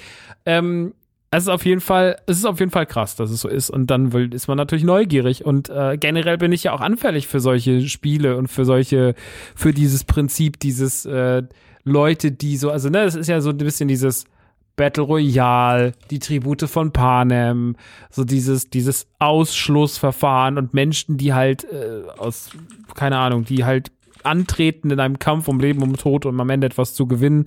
Und das wird dann sozusagen beäugt oder begutachtet von, von reichen Leuten, in welcher Form auch immer, oder von irgendwelchen, von der oberen Schicht und die untere Schicht muss kämpfen. So dieses Gladiatorenprinzip, das ist ja irgendwie trotzdem immer ein Faszinosum. Und ähm, dementsprechend fand ich alles an Squid Game erstmal ansprechend und cool. Und ich fand auch relativ schnell, und das habe ich schon nur durch die Bilder gesehen, der Look ist auf jeden Fall was Einzigartiges. Also der Look äh, verspricht irgendwas, oder was heißt einzigartiger? Die machen das auf jeden Fall schon richtig. Und ähm, ja, ich würde ganz, ganz, also, oder willst du noch mal ganz kurz sagen, wie, wieso hast du es denn geguckt? Ähm, eine Freundin von mir, die sehr ähm, japanophil ist und asiatophil, hat mir gesagt, hey, äh, guckst du das eigentlich? Und ich war so, pff, ey, der Hype geht mir halt ein bisschen auf die Eier, weil ich weiß, Ja. dass, dass mein Problem mit solchen Hypes bei Serien ist, ähm, und das klingt jetzt ganz schön blöd, ähm, beziehungsweise böse, ist aber überhaupt nicht böse gemeint. Ähm, ich bin jetzt 36, ihr seid noch älter. Ich habe jetzt bewusst noch älter gesagt.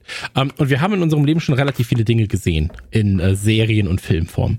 Und bestimmte Dinge wiederholen sich nach x Jahren oftmals. Ja, das heißt also, du hast halt so ein Auf und Ab, was Gewalt gerade angeht, was bestimmte Arten von Serien angeht und so weiter und so fort. Und ich war so, mh, alles, was ich bisher davon gesehen und gehört habe, lässt mich jetzt den Hype noch nicht ganz spüren, aber ich habe dann gemerkt, die ganzen Memes und so weiter und so fort. Also äh, Squid Game ist was, was sich extrem über Memes natürlich auch verbreitet. Du hast gerade gesagt, so darüber kommt man dann irgendwie rein, dann das rotes Licht, grünes Licht, ähm, Mädchen ähm, und so weiter und so fort, die die Masken, das ist alles schon sehr sehr auch auf Memes gefühlt ausgelegt. Ja, also so das Potenzial für Memes ist halt einfach da, äh, so wie es bei Netflix-Serien oftmals der Fall ist durch Kostüme und Co. Ähm, und dann hatte ich tatsächlich ein Wochenende, bei dem ähm, oder an dem äh, Frau und Kind nicht da waren und habe ich gesagt, okay, ich guck mal rein. Und dann war ich in einem, in einem kleinen, ja, sind ja sind ja äh, neun Folgen sind's, glaube ich. Neun Warte, Folgen, ich, ja. Genau, neun Folgen sind's. Ähm, und ich habe die erste Folge gesehen, ich habe die zweite Folge gesehen. Erste Folge fängt natürlich auch ganz gut. Ähm, oder, oder setzt eine gute Messlatte, ja, zweite Folge, ähm, dritte Folge und ich mag ja asiatisches und auch koreanisches Kino. Also ich mag sowas wie Battle Royale super gern. Ähm, ich mag äh, Old Boy. Ich, äh, ich, ich, ich, ich liebe eigentlich diese gesamte Kultur, die da irgendwie in Filmform stattfindet. Und ich finde es extrem geil, dass da halt jetzt gerade mal nicht die gleichen Gesichter zu sehen sind, wie sie sonst oftmals in Serien zu sehen sind. Ja? Ähm, und dachte mir die ganze Zeit, komm, du guckst mal weiter, du guckst mal weiter. Und dann am Ende, das kann ich jetzt auch ganz kurz sagen, ähm, als, als Fazit, bevor wir eigentlich drüber sprechen, ähm, weil ich nochmal eine eigene Meinung dazu habe, glaube ich. Ähm, ich finde, das Ganze ist locker sieben Stunden zu lang. So, du hättest äh, das Ganze in einen schönen langen Film packen können. Ähm, ich glaube, dass du, und das war die Sache, worauf ich hinaus wollte, wenn du Dinge gesehen hast in deinem Leben, wie Cube, äh, wie eben Battle Royale, ähm, wie ein Old Boy, dann gibt es hier wenig, was dich krass überrascht in seiner Form, in seinem, in seiner Darstellung oder in der Art der Ansprache, ja, was Moralfragen angeht und so weiter und so fort. Weil das hast du alles bei Cube und Co. auch schon gehabt, bei Saw, ganz egal. Aber das sind alles Filme, die die Generation, die Squid Game jetzt gerade abfeiert. Und das ist, ich glaube, Squid Game richtet sich vor allem, auch wenn es eine FSK 16 Freigabe hat, an Leute zwischen 14 und 26. Ungefähr in diesem Rahmen würde ich das jetzt mal einschätzen. Das ist so die Hauptzielgruppe. Ähm, und die sind eben nicht in dem Alter gewesen, wo sie im Jahr 2000 Battle Royale geguckt haben. So, wo sie vielleicht dann Cube gesehen haben, wo sie den ersten Saw miterlebt haben, für die ist Saw Ah. dann halt in 5, 6, 7, 8 nur noch halt irgendwelche Fallen, ja. Und ich glaube, je mehr du schon kennst aus dem Genre, umso eher turnt dich Squid Game ab. Aber ich kann absolut nachvollziehen, wenn ich jetzt gerade 16 wäre, würde ich es so hart abfeiern. Ich werde zu Halloween als einer der Typen verkleidet. Ähm, ich wäre, ich würde mir so einen, so einen dummen Zuckerkeks nachbauen ähm, und so weiter und so fort. Ich würde jedes Meme auf jeder Plattform teilen. So, das mache ich ja sogar stellenweise, obwohl ich halt die Serie okay finde. Ja, ähm, hat für mich aber ähnliches Problem, das Hostel damals hatte, ist einfach viel zu lang. Hostel hätte als Kurzfilm funktioniert, hier hätte es halt als langer Film funktioniert. Ähm, was ich mag, ist, dass sie sich extrem ähm, viel Mühe geben, diese komplette koreanische Kultur irgendwie da einzubauen, dass du halt wirklich sagst, okay, das sind halt jetzt, ist quasi der, der ähm, Armutskasten, wenn du das willst. Da sind die Reichen. Äh, welche Diskrepanzen gibt es dazwischen, wenn du dann halt guckst? Oder halt auch generell dich mit Suiziden in, in, in äh, beschäftigst. Äh, früher war es in Südkorea so Nummer eins auf, also jetzt mal auf die Bevölkerung gerechnet, in Sachen suizidalen äh, Fällen. Ähm, mittlerweile, glaube ich, 10, 11 weltweit. Ähm, das und, und da ist es ja stellenweise auch kulturell so, dass wenn du gerade in ärmeren Regionen unterwegs bist, dass sich alte Leute ab 60 äh, stellenweise umbringen, um der Familie nicht auf der Tasche zu liegen.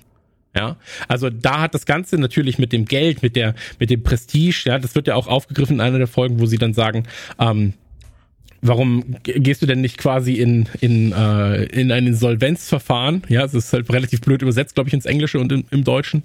Ähm, ja, das ist ja eine Schande. Ja, so, das mhm. ist ja die Schande für die Familie. Meine Frau, meine, meine Mutter hängt, glaube ich, drin, sagt er dann, äh, mit ihrem Laden und so weiter und so fort. Ähm, und ich mag es, dass sie da die, diesen kulturellen Aspekt mit reinbringen. Und ich verstehe auch, ähm, dass wie mit Farben gespielt wird, welche, welche Bedeutung bestimmte Dinge haben, warum die Spiele so sind, wie sie sind. Ähm, aber am Ende ähm, muss ich sagen, ist es für mich als jemand, der halt in diesem Genre schon relativ viel Kram mitgesehen hat, einfach gut. So. Und es wird halt diesen mhm. krassen Hype nicht gerecht, aber mein 16-jähriges Ich, wenn ich jetzt 16 wäre, würde es halt komplett anders sagen. So, mhm. dann, dann, dann, ja, wäre ich halt komplett drin. Und wie gesagt, das ganze Thema wird ja auch einfach Minecraft Squid Game Games gibt es. Es gibt den GTA Online gibt es Squid Game Games mittlerweile. So ähm, Netflix natürlich auch super smart, haben ja eigenes eigene Videospielstudios jetzt äh, gekauft. So, die werden das nächste, was kommen wird, ist ein Squid Game Videospiel zu 100 Prozent. So. Oder 99,9, dass ich immer noch eine Ausrede habe, wenn es nicht kommt. Aber so, das ist, das, das ist halt das, was sie jetzt wie sie diese Welle jetzt mitfahren werden. So. Ja. Ähm, und ich kann es denen gar nicht verübeln. So, bevor wir halt auf den eigentlichen Inhalt noch mal zu sprechen kommen, ich kann es denen überhaupt gar nicht verübeln, weil es absolut Sinn macht, die Kuh so zu melken, wie sie die gerade melken. Ähm, eben weil das Thema einfach überall ist. Es ist von vorne bis hinten, es ist überall. Du hast die ältere Generation, die sich darüber aufregt, wie sowas ab 16 freigegeben werden kann, äh, dass, dass die Jugend verroht. Du hast die Artikel auf Spiegel und Co., die darüber reden, dass sowas in Grundschulen gerade quasi praktiziert wird, dass der äh, Schwächste bei irgendwelchen Kinderspielen dann halt quasi Prügel bekommt von den anderen und so weiter und so fort. Das ist alles, was es bei ich sag jetzt mal abgeschwächt South Park und Co. irgendwann auch gab genau die gleichen Sachen, so das verroht Jugend, ähm, das ist für die und die äh, Generation geschrieben, aber die anderen gucken es und so weiter und so fort. Ähm, aber was, du hast gerade gesagt, was Optik angeht, es ist halt eine Netflix-Produktion und ist unfassbar fett produziert.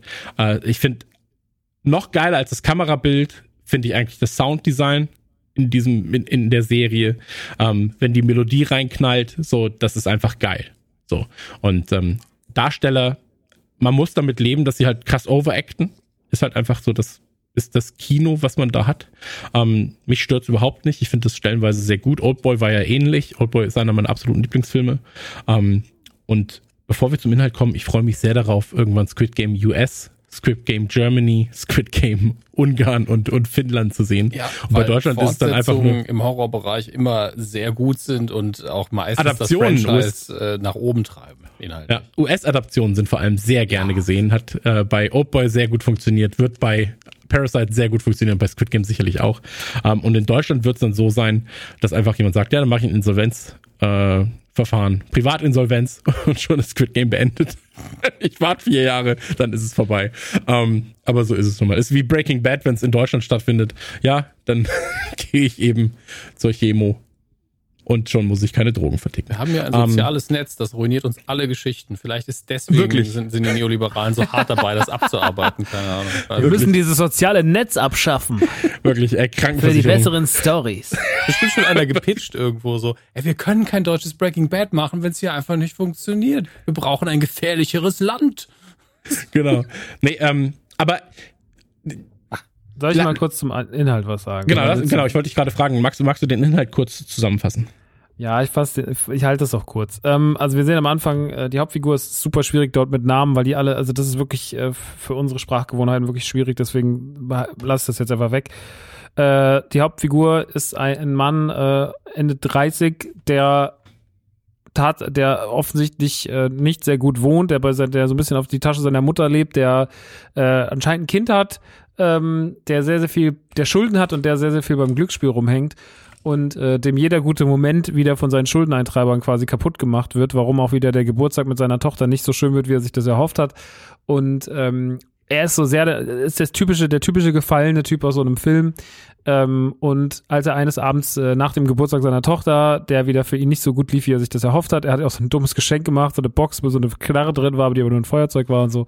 Und äh, nachdem er gemerkt hat, dass er wieder als Vater versagt, sitzt er in der U-Bahn und es kommt ein Mann auf ihn zu in einem Anzug und der sagt, ähm, pass mal auf, ich habe hier den Koffer dabei und da ist, äh, spielen so ein Spiel. Dann werfen die wie so Origami, Holt, äh, Papierteile auf den Boden. Das eine ist rot, das andere blau, das eine liegt da und wenn du mit dem anderen drauf wirfst und es dreht sich um, hast du gewonnen. Da sagt er, wenn sie das, so ein Kinderspiel. Und äh, wenn sie das schaffen, jedes Mal das Ding umzudrehen, dann kriegen sie von mir 100.000 Won. Was, ich weiß jetzt nicht, was, wie viel das mal war. Ich glaube 100 Euro oder so, keine Ahnung. Oder 80 Euro, ich weiß, müsst Man, gucken. man, man hat sehr häufig einen ähm, Taschenrechner Sehr dabei. häufig den, den, den, also man hat, in, man hat sehr, noch nie wurde, glaube ich, so viel in einer Woche äh, von äh, One auf, äh, auf Euro umgerechnet wie in den letzten, seit Release Ja. der, seit Release von Squid Game. Ähm, genau, und das ist, äh, und, und dann sagt aber, wenn sie, weil er kann ja das Geld, er kann ihm ja im Gegenzug keine 100.000 One geben, weil das geht ja nicht, dann sagt er, dann gebe ich, müssen, darf ich ihm eine Ohrfeige geben. Das ist 100.000 wert. Und dann spielen die das. Und ähm, er verliert die ganze Zeit und kassiert die ganze Zeit Schellen. Und irgendwann kriegt er dann aber mal, dreht er das Ding um und er kriegt diese 100.000 Won vor die Nase gehalten. Und ähm, dann kriegt er auch kurz danach eine Karte überreicht, auf der ist quasi ein Logo, was aussieht wie ein bisschen runtergeschwächtes Playstation-Logo, denn es ist ein Kreis, ein Dreieck und ein Viereck, äh, was wir in dieser Serie sehr, sehr, sehr, sehr oft sehen werden, äh, weil es die Symbole des Squid Games sind. Das wird ganz am Anfang der Serie erklärt mit dieser großartigen Szene mit dieser Musik. Und ähm, auf jeden Fall, ähm, dann ruft er da an und dann sagt er, wollen Sie an dem Spiel teilnehmen? Und dann sagt er ja. Und äh, sozusagen, wir können Sie aus dem Schulden rausholen und sowas, rufen Sie mich an, wenn Sie wollen. Macht er das. Dann kommt ein Auto, da drin sitzt ein Mann in einem so einem es ist kein Pink, aber es ist auch kein Rot, es ist irgendwas dazwischen, ein Anzug mit diesen dann ikonischen Masken auf, die einfach nur so schwarze Teile sind und da ist immer entweder ein Kreis, ein Dreieck oder ein, Viereck drauf. Und ähm, dann sagt er, äh, sagt gar nichts, steigt ins Auto und es kommt ein Gas und als er aufwacht, ist er umgezogen, ist in einem großen Raum mit ganz vielen anderen Leuten, die auch dort aufwachen. Insgesamt sind dort noch 455 andere Menschen, die alle auch das gleiche anscheinend, die gleiche Entscheidung getroffen haben, haben alle Trainingsanzüge an, sind alle durchnummeriert. Ähm, er ist der allerletzte in dieser Reihe, 456 und ein ganz alter, äh, grauer Mann mit einer, der anscheinend auch irgendwie, ähm, was hat er nochmal? Ein Tumor. der hat einen Tumor und deswegen hat er auch äh, so, ne, der vergisst ja die ganze Zeit Sachen und so. Und ähm, mit dem kommt er dann irgendwie ins Gespräch, dann kommen irgendwann die Spülführer rein, sagen, danke, dass ich, dass ich dran teilnehme, bla bla bla bla bla. Und äh, oben kommt dann, sagt man so, die- diese Spiele hier, wenn sie darauf Bock haben, so, es gibt so und so viel Geld zu gewinnen und es wird auch immer mehr mit Leuten, die ausscheiden. Man spricht immer nur von der Disqualifikation, äh, kommt noch mehr ins Sparschwein. Oben ist halt so ein gläsernes, riesiges Sparschwein an der Decke, dieser Halle, wo die Leute drin schlafen. Und ähm, die Leute werden natürlich sehr schnell mit diesem Geld geil gemacht und merken so, okay, krass, hier kann richtig, richtig, richtig, richtig viel Geld verdient werden, wenn ich das Ding durchstehe. Ich habe da auf jeden Fall Bock drauf. Und ähm, dann machen die sich ready und dann werden die durch diesen, dann siehst du diesen Schlafraum und dann siehst du diese Gänge, wo die mit diese rosafarbenen Treppen hochlaufen und sowas. Und das sind so, die erste Folge ist so wichtig, weil die erste Folge eigentlich all den Hype von Squid Game schreibt. Also es fängt an bei der, es fängt eigentlich in dem Moment, wo der, also bis zu dem Zeitpunkt, wo der Typ äh, in diesem Raum aufwacht, ist es okay oder ist es cool, aber ab dem Zeitpunkt kommt halt dieses Ikonische und dieses Unique rein. Und ähm, das sind, äh, wie gesagt, das fängt schon bei der Farbe der Trainingsanzüge und der Nummern an. Äh, das geht natürlich dann weiter auf die Charaktere. Die sind alle ein bisschen overacted, wie du schon richtig sagst. Die sind alle auch ein bisschen drüber geschrieben. Das ist aber auch okay. Das sind halt alle, die sind halt überzeichnet. Die haben trotzdem noch ein paar ganz gute Ebenen drin, dass ich finde, die sind nicht so eindimensional, wie ich gedacht habe, dass sie wären. Die sind schon auch okay. Teilweise sind sie auch ganz schön nervig. Vor allem diese eine Frau ist ultra nervig, die dann irgendwie mit dem, mit dem Gangster dann noch was hat. Äh, aber äh, es sind so, es sind so, es sind eigentlich ganz okay Figuren geschrieben, ähm, auch gerade so die, die Dame, von der man nicht so viel richtig weiß, ähm, die auch alle irgendwie so lieben ähm, in der Serie. Ähm, es mag ich schon ganz gern. Und dann kommt halt das erste Spiel. Das erste Spiel ist rotes Licht, grünes Licht. Ähm, sowas wie Nee, bei uns war es Fischer, Fischer, wie tief ist das Wasser? Ich weiß gar nicht mehr, wie was wir, was wir gespielt haben, wo sich einer umdreht und man muss von hinten ranhängen. Wenn er sich umdreht, dann muss man stehen bleiben und der darf nicht sehen, dass er sich bewegt hat, und dann machst du, sortierst halt aus. Und ähm, dann öffnet sich die Tür für das erste Spiel, die gehen da drauf. Es ist halt so ein, es ist zwar im Freien, aber es ist, ist die Bilder an den Wänden simulieren, simulieren auch nur frei. Es sind einfach so, sind einfach so Bilder von so Feldern. Ist alles in so ziemlich geilen Farben gewählt und in der Mitte steht halt diese Puppe und ähm, das ist eine große Animatronic-Figur von so einem von so einem Mädchen und äh, ja, dann sollen sie halt rotes Licht, grünes Licht spielen und ähm, als es dann losgeht und sie das anfangen zu spielen und der erste sich bewegt, als sie sich umdreht, wird er halt erschossen und dann sind alle so, hä? Hallo, mach mal auf. Und dann wird der nächste erschossen und dann wird der nächste erschossen, dann wird die nächste erschossen und dann bricht Panik aus und dann werden richtig viele Leute erschossen. Also locker diese 456 minimieren sich schon mal um die Hälfte in dieser Szene. Und das sind halt die Szenen, die an Squid Game so krass sind und die es halt dann so auszeichnen. Also diese Szene ist halt ultra brutal, weil halt da erst mal auch allen klar wird, krass, was sie sich eigentlich hier eingelassen haben und sowas.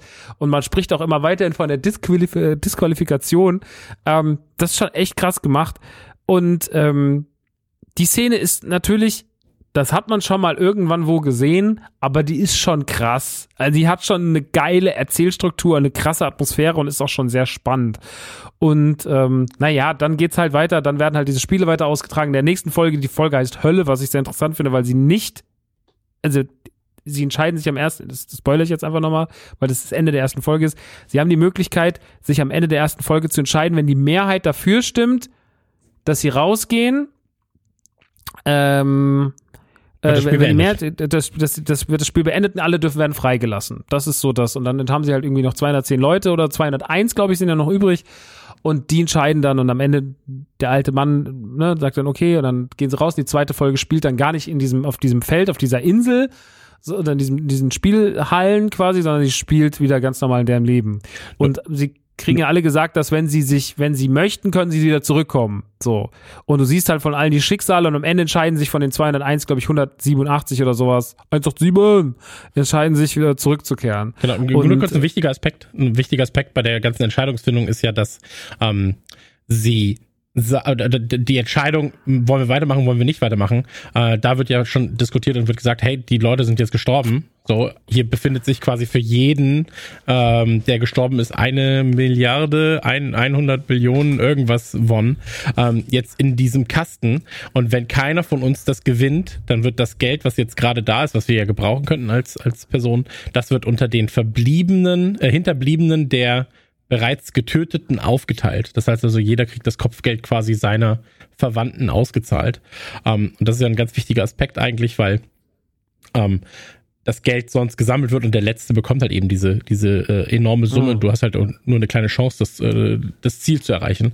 Aber ähm, das wollte ich nur kurz gesagt haben. Also Ja, keiner hat, keiner hat was davon, wenn dieses Spiel beendet wird. So, sondern nur, wenn sie es weiterspielen. Genau. Ja. Aber ich wollte ich, ich habe dich unterbrochen, wollte es aber nicht zwingend. Ja, ich habe jetzt auch schon viel zu viel in die Geschichte eingegriffen. Also es ist ähm, Ende vom Lied ist, dass sie dann wieder auf dem Spielfeld sind und dann geht's halt weiter. So und unsere Hauptfigur, die wir am Anfang kennenlernen, ist natürlich auch wieder dabei und wie man sich denken kann, wird er nicht in der dritten Runde ausscheiden. Und das Spannende sind halt quasi eigentlich immer die Spiele. Das sind, sage ich, die, die großen Stars dieser Serie sind die Spiele. Äh, das zweite ist das mit dem Zuckerlecken, äh, mit diesem Zucker, mit diesem Zucker, äh, dieser Zuckersternenscheiße, wo sie diese ausstechen müssen, ansonsten werden sie erschossen. Dann, es geht noch weiter. Es sind eigentlich immer irgendwelche hochskalierten Kinderspiele. Die Szenarien sind teilweise ganz weird. Dieser große Spielplatz oder auch dann dieses Dorf, was sie nachgebaut haben an einer anderen Stelle oder auch diese Brücke und so. Das ist schon nice. Also das ist von den Settings und wie sie die Spiele inszenieren und sowas, das sind halt die Stars. Du bist halt eigentlich immer, dich interessieren halt diese ganzen Plots dazwischen. Also du kannst von diesen Plots meiner Meinung nach super viel einfach rausstreichen und es wäre scheißegal. Weil einfach am Ende des Tages über ganz viele Figuren einfach nur egale Stories erzählt werden, die dann eh verblassen, weil die Figuren tot sind. Ähm, das hast du ganz, ganz, ganz, ganz oft in der Serie. Und deswegen, eigentlich wartest du immer nur darauf, was wird es, du als Zuschauer schaust drauf und denkst dir, was wird das nächste Spiel sein? Und darauf wartest du die ganze, die ganze, die ganze Zeit. Und deswegen die, die, die, die großen Stars und Gewinner dieser Serie sind halt diese Games, so. Weil sie halt so absurd inszeniert sind, weil sie halt in solchen kindlichen Szenarien stattfinden, weil sie, sie sind wirken wie Fieberträume, in die man immer wieder reingeworfen wird als Zuschauerin. Und das ist halt ultra krass gut gemacht. Und ähm, diese, diese Tragik und dieses, dieses Blutige daran, das ist schon geil. Dieser komische Plot um den Polizisten oder sowas, ey, das sind Dinge, ja, okay, soll noch ein bisschen was erklären, aber vielleicht ist das auch das große Problem von Squid Game, dass die Serie am Ende hinten raus einfach auch zu viel erklärt. Ja, dann gibt's noch einen Twist natürlich. Ähm, ich fand das alles gut. Ich habe die schon gern geguckt und die hat mir schon Spaß gemacht. Ich finde aber auch, dass ich muss jetzt, ich würde jetzt nicht sagen, dass die sieben Folgen zu lang ist, aber ich würde sagen, dass die mindestens zwei Folgen zu lang ist. Ähm, das hätte man auch alles ein bisschen runterbrechen können. Das ist ein bisschen so ein Netflix-Problem, was wir schon ein paar Mal hatten. Und das allergrößere Problem, was ich aber jetzt schon damit habe, weil diese Serie ist die erfolgreichste, die Netflix ja hatte. Und sie wird natürlich fortgesetzt. Das Ende schreit ja auch nach einer Fortsetzung. Und Netflix hat schon immer den Fehler gemacht, nicht zu wissen, wann Schluss ist. Haus des Geldes ist umstritten, was jetzt die Qualität angeht. Und ich habe die ersten zwei Staffeln geguckt und ich weiß, dass es eine dumme Serie ist, aber die hat mir Spaß gemacht. Und ich finde, Haus des Geldes hat ja auch, auch da wieder, ne, was du vorhin angesprochen hast, mit Meme-Kultur und sowas. Haus des Geldes hat komplett verstanden mit diesen roten Anzügen, diese Dali-Masken. Das ist ja, also die ganze Inszenierung drumherum, diese ganze Geschichte mit Berlin, Tokio und sowas. Die, dieses ist so dieses, egal ob die Serie am Ende des Tages gut ist, es wird auf jeden Fall für die Nachwelt, wenn wir von Serien sprechen, was hängen bleiben. Haus des Geldes und hier Bella Ciao, Ciao, Ciao und sowas. Das sind Dinge, die haben es in die Popkultur eingefressen. Die gehen da nicht mehr weg. Stranger Things, nimm das Outfit, Stranger Things hat aber eine andere Qualität, aber auch da, nimm Eleven, nimm das Nasenblut, nimm den Demogorgon, nimm die blaue Jacke, nimm den Hopper das Auto, den Hut, so nimm Dustins Mütze, nimm die Haare. Du hast so viele so Kleinigkeiten, die haben es in die Popkultur gefressen, die bleiben da für immer. Und äh, das wird bei Squid Game auch so sein. Die Masken, die Anzüge, die Spiele, ähm, die rotes Licht, grünes Licht, ähm, der, die, die Melodie, die am Anfang kommt, wenn sie das Squid Game das erste Mal spielen, das wird sich alles in unsere Hirne fressen, wird dafür immer verweilen. Aber Netflix wird es wieder kaputt machen. Das wird nicht nach zwei Staffeln enden. Diese zweite Staffel ist schon zu viel, aber es wird jetzt, jetzt, jetzt wird das einsetzen, was bei Eingesetzt hat, was bei Paranormal Activity eingesetzt hat, was bei allen The Purge und wie sie alle heißen, Filme, die irgendwann mal einen ersten guten Teil hatten oder Serien, die eine erste gute Staffel hatten, die dann aber einfach die Formel wurde überreizt. So, die nächste Staffel wird noch krassere Spiele haben, es wird noch krass blutiger, es wird noch ekliger, aber der Plot wird auch immer egaler und er wird so lange in die Länge gezogen, bis das Ding fertig ist. So, also die werden mindestens, ich bin mir sicher, die machen mindestens noch drei Staffeln. So, also es würde mich wundern, wenn sie weniger machen. Und sie werden immer noch brutaler und doller und die Serie wird immer egaler und sie wird immer mehr preisgeben, wird eigentlich das große Geheimnis. Das ist ja das, die erste Folge ist ja auch so geil, von Squid Game, weil du bist in der ersten Folge noch so, was passiert hier eigentlich? Und in der achten bist du so, in der neunten bist du so, ja, okay, ich weiß jetzt, was hier passiert. So, ich hab's verstanden. Auch diese Einsätzen dieser VIPs, das wäre nicht notwendig gewesen. Das ist viel zu schlecht geschrieben gewesen. Dieser ganze VIP-Teil, den fand ich so egal. Den habe ich schon, das habe ich wirklich schon eine Million mal besser gesehen. Also dieser ganze VIP-Teil war halt optisch cool mit diesen Masken und so mit diesen goldenen, aber ansonsten war es halt scheißegal. So, es war einfach so, es war einfach nur so, yo, wir haben es verstanden, Oberschicht, Unterschicht, okay. Das mit dem Ähm, Organhandel doch auch. Also der Organhandel-Part war auch so, ja. Ja, auch der absolut, absolut ins Leere gelaufen. ja. So, ähm, auch das, auch, also, und ich finde auch so Gefahren, wie zum Beispiel, es gibt ja eine ganz kurze Sequenz, wo sie über diese Frau reden, diese Zombie-Frau, ähm, der, und dann reden ja, dann sagen ja diese Jungs auch nochmal ganz kurz so, ja, äh, ich weiß, dass sie gelebt hat, weil wir sind alle nochmal drüber gerutscht und sowas. Ähm, und das sind ja auch so Dinge, die haben wir natürlich auch schon in solchen Sachen gehört. Und die sind ganz krass und schlimm zu hören. Ähm, aber auch das hat sich gar nicht konsequent genug rausgearbeitet, was eigentlich auch diese Truppen diese, diese, diese Leute, die dort arbeiten in diesem Squid Game, was das eigentlich für Arschlöcher sind. Ähm, das wird immer nur so ganz komisch angerissen. Und also, ich finde, da hat man dann irgendwie den Fokus manchmal falsch gelegt. Aber ich finde es auch dann schon zu spät zu sagen, ja, das dann muss man, das kann man ja in der zweiten Staffel auskauen. Ich fände, diese Serie hätte eigentlich jetzt aufhören müssen. Und ähm, ich habe ganz, ganz dolle Angst da, also was heißt Angst davor? Ich meine, die erste Staffel war gut, bleibt auch gut, ne? Sage ich ja immer wieder. Die erste, wenn der dritte Teil von dem Film scheiße ist, macht den ersten ja nicht schlechter. Aber es verwässert so ein bisschen. Saw hatte einen unfassbar guten ersten Teil und danach kamen acht Teile, die immer rapide nach unten egaler wurden, wo es nur noch darum ging, äh, wir brauchen noch was, wo noch krasser ekelhaft ist, und greift die in die Spritzen rein. Boah, ey, krass hast du gesehen, ey? Ähm, so, aber da wird es bei Squid Game auch. Da wird es halt auch immer ekliger und noch, die Spiele werden widerlicher und noch, wo du dich noch mehr moralisch oder davor wissen, die Augen zuhältst, denkst du, Mann, warum macht ihr das?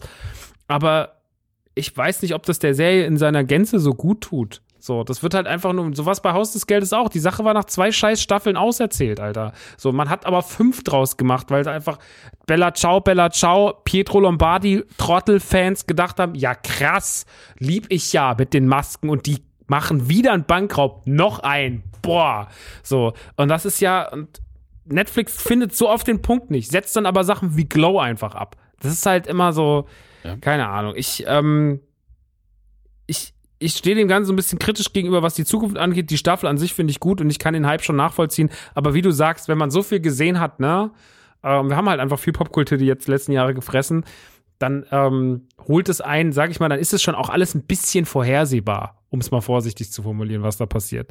Dass trotzdem da ikonische Bilder drin sind und dass da ein paar extrem gute Szenen drin sind, ähm, die sehr, sehr spannend sind, das schlage ich der Serie auf jeden Fall nicht aus. Also das hat die, das hat die schon drauf und die ist schon sehr gut inszeniert und hat schon Musik, wie du auch richtig gesagt hast und so, ne? Da sind schon so dieses, dieses, diese Anfangsmelodie und auch mal wieder diese Flöte, die eingespielt wird und so.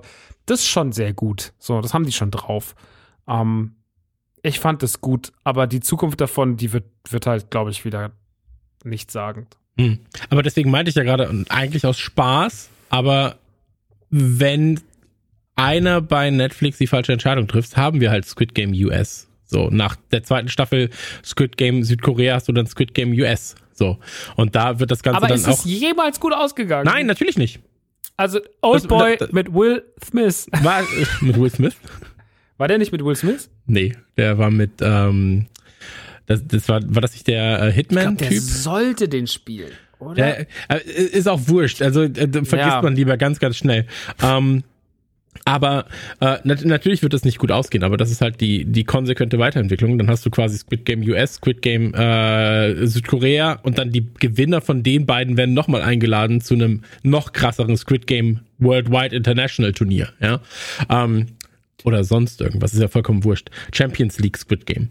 Ähm, das, das Problem ist, du hast es gerade schon gesagt, dass halt bestimmte Handlungsstränge eingepflegt wurden, ähm, Organhandel äh, und so weiter und so fort, wo du sagst, die sind nicht konsequent zu Ende erzählt, die sind einfach erstmal nur Füller, so, anstatt sich auf das zu konzentrieren, was es eigentlich ausmachen würde, und das ist äh, die Kultur, die Moral und die Spiele, ja, die Entwicklung von den einzelnen Charakteren. Warum entwickeln die sich, wie die sich entwickeln? Ähm, weil das ist spannend zu sehen, wenn sie Freunde sind Mhm. und plötzlich halt der eine weiß mehr als der andere, gegebenenfalls, wie agiert er seinem Freund gegenüber, wenn er weiß, dass sein Freund irgendwann sein Feind werden muss und so weiter.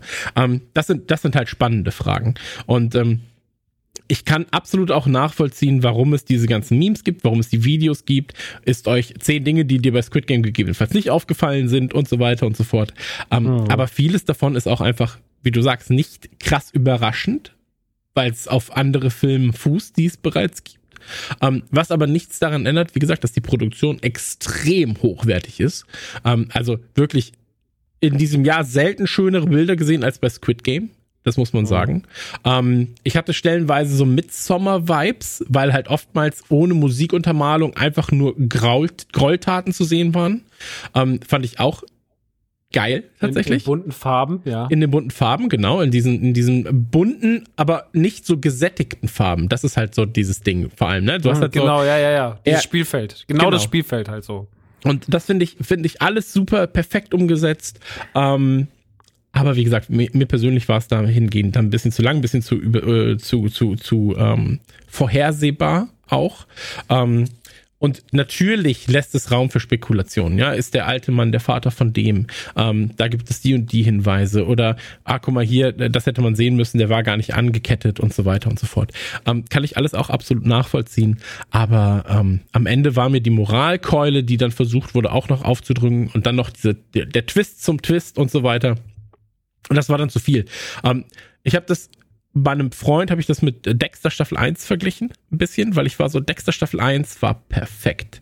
Und wenn du das da enden lassen würdest, wär, hätte sich nie jemand beschwert über zwei, drei, vier, fünf Scheißstaffeln, damit mal wieder eine gute kommt. So. Mhm. Ähm, und das, du hast es gerade gesagt, bei Saw, gerade im Filmsektor, gerade in diesem Torture, Porn, Torture äh, äh, und, und, und, und Rape, Revenge Kram, so, ähm, da hast du das ja super oft. Ja, so, Hills Have Eyes. Ja, cool. Äh, oder Texas Chainsaw Massacre. Ja, cool. Te Texas Chainsaw Massacre 2. Uh, ja, okay, lassen wir mal lieber sein. Ähm, Saw 1. Geiler Film, schöne Wendung, geil, äh, geile Optik, so, auch noch gute Schauspieler. Dann Saw 2, uh, Saw 3, oh, so, dann wird's noch schwerfälliger, noch schwerfälliger. Und das ist natürlich eine Sache, ähm, damit muss Squid Game jetzt klarkommen die müssen, ähm, soweit ich das verstanden habe, und da bin ich mir nicht hundertprozentig sicher, es ist ja ein Autor, der das Ganze halt quasi geschrieben hat und so weiter und so fort, der dann versucht hat, äh, 13 Jahren das Ding an irgendjemanden zu verkaufen.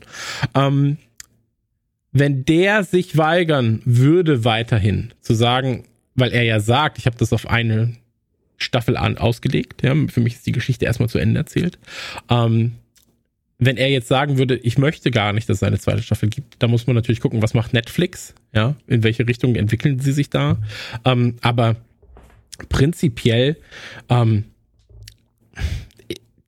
ich hätte auch Angst, dass sie da noch mehr Fässer öffnen, noch mehr versuchen dann zu erklären, ähm, wie du schon gesagt hast, so, es gibt ja auch die, die Vermutung, dass am Anfang bei diesem Kartenspiel also wo du da halt mit der einen auf die andere Karte klatschen musst, bis sie sich umdreht, dass da quasi auch entschieden wird, ob du halt im Team äh, Maskenträger oder im Team Proband bist. So, äh, weil das ja auch den Farben dann angeglichen ist von den jeweiligen Outfits.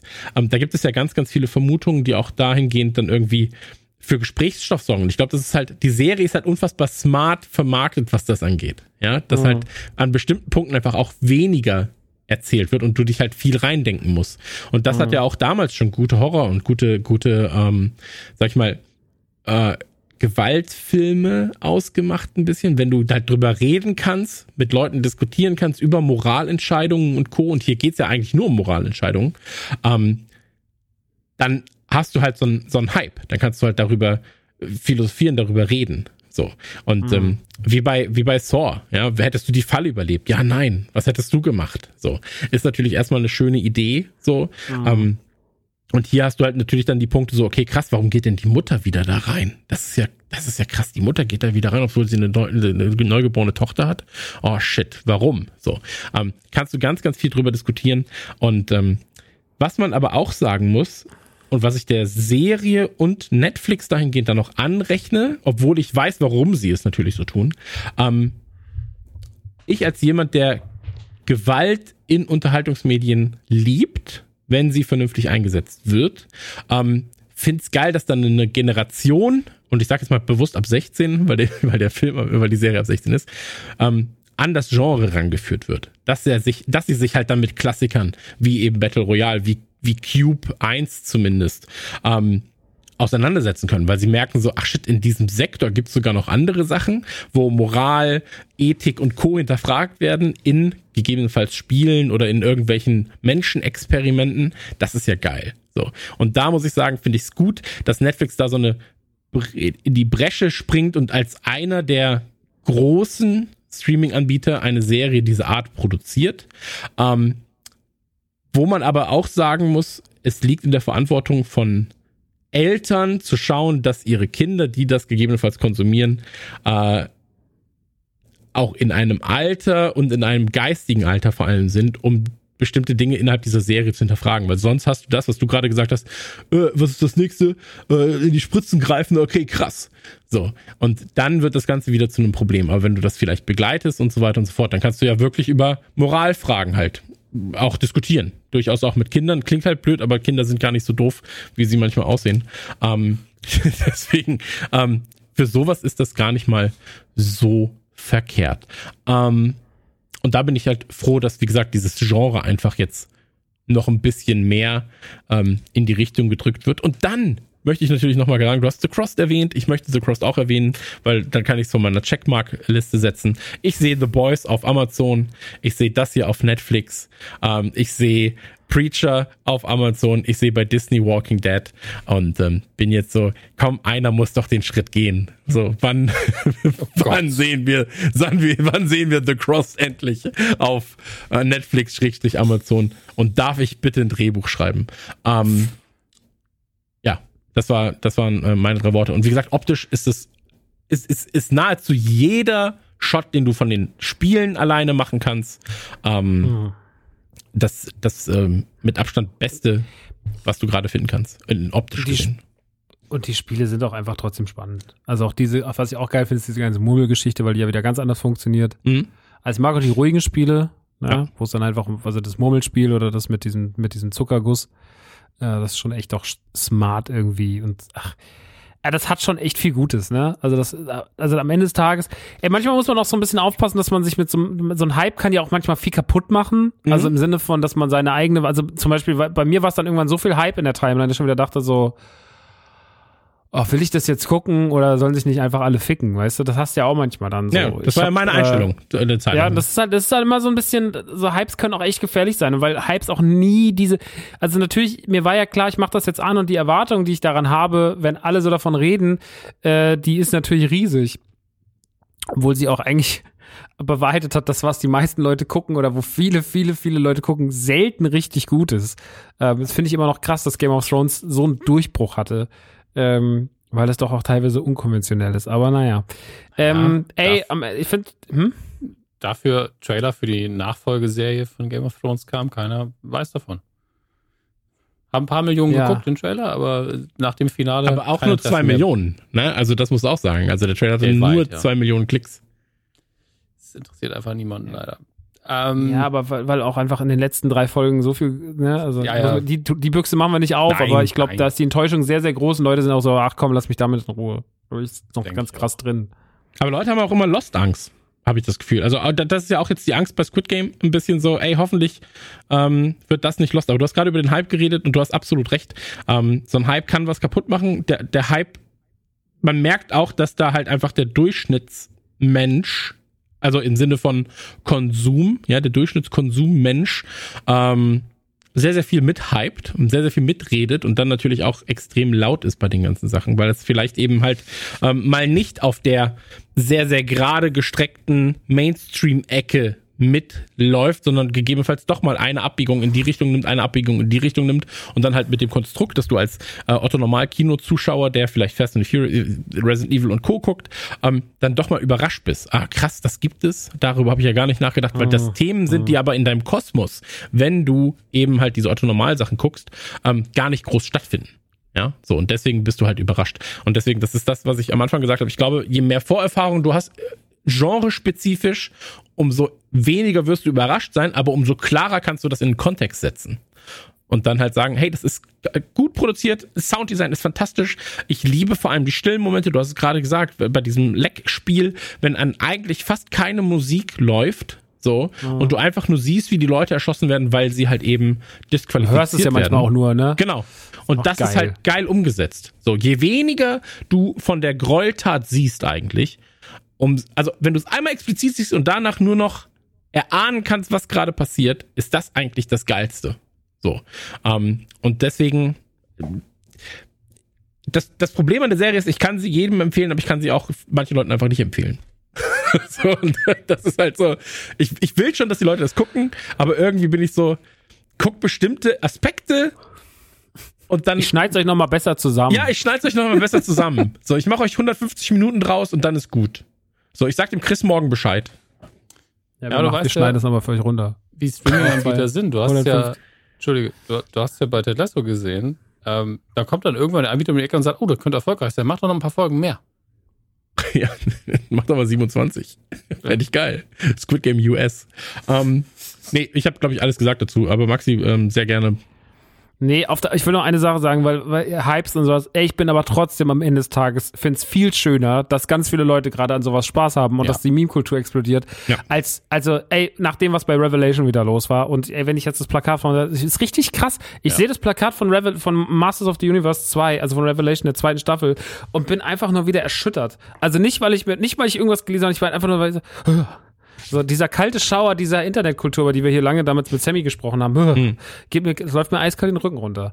Und ähm, ich finde es dann voll schön, dass äh, ich jetzt hier so sehe bei Squid Game so, ey, aus allen, aus allen Altersgruppen äh, gucken das irgendwie Leute. Meine Mutter fängt an, das zu gucken, weißt du, und sagt, das ist aber ganz schön brutal. Ähm, und, und, und, und Leute kommen rein in den Laden und unterhalten, habt ihr auch was schon zu Squid Game? Ist da schon Funkos zu?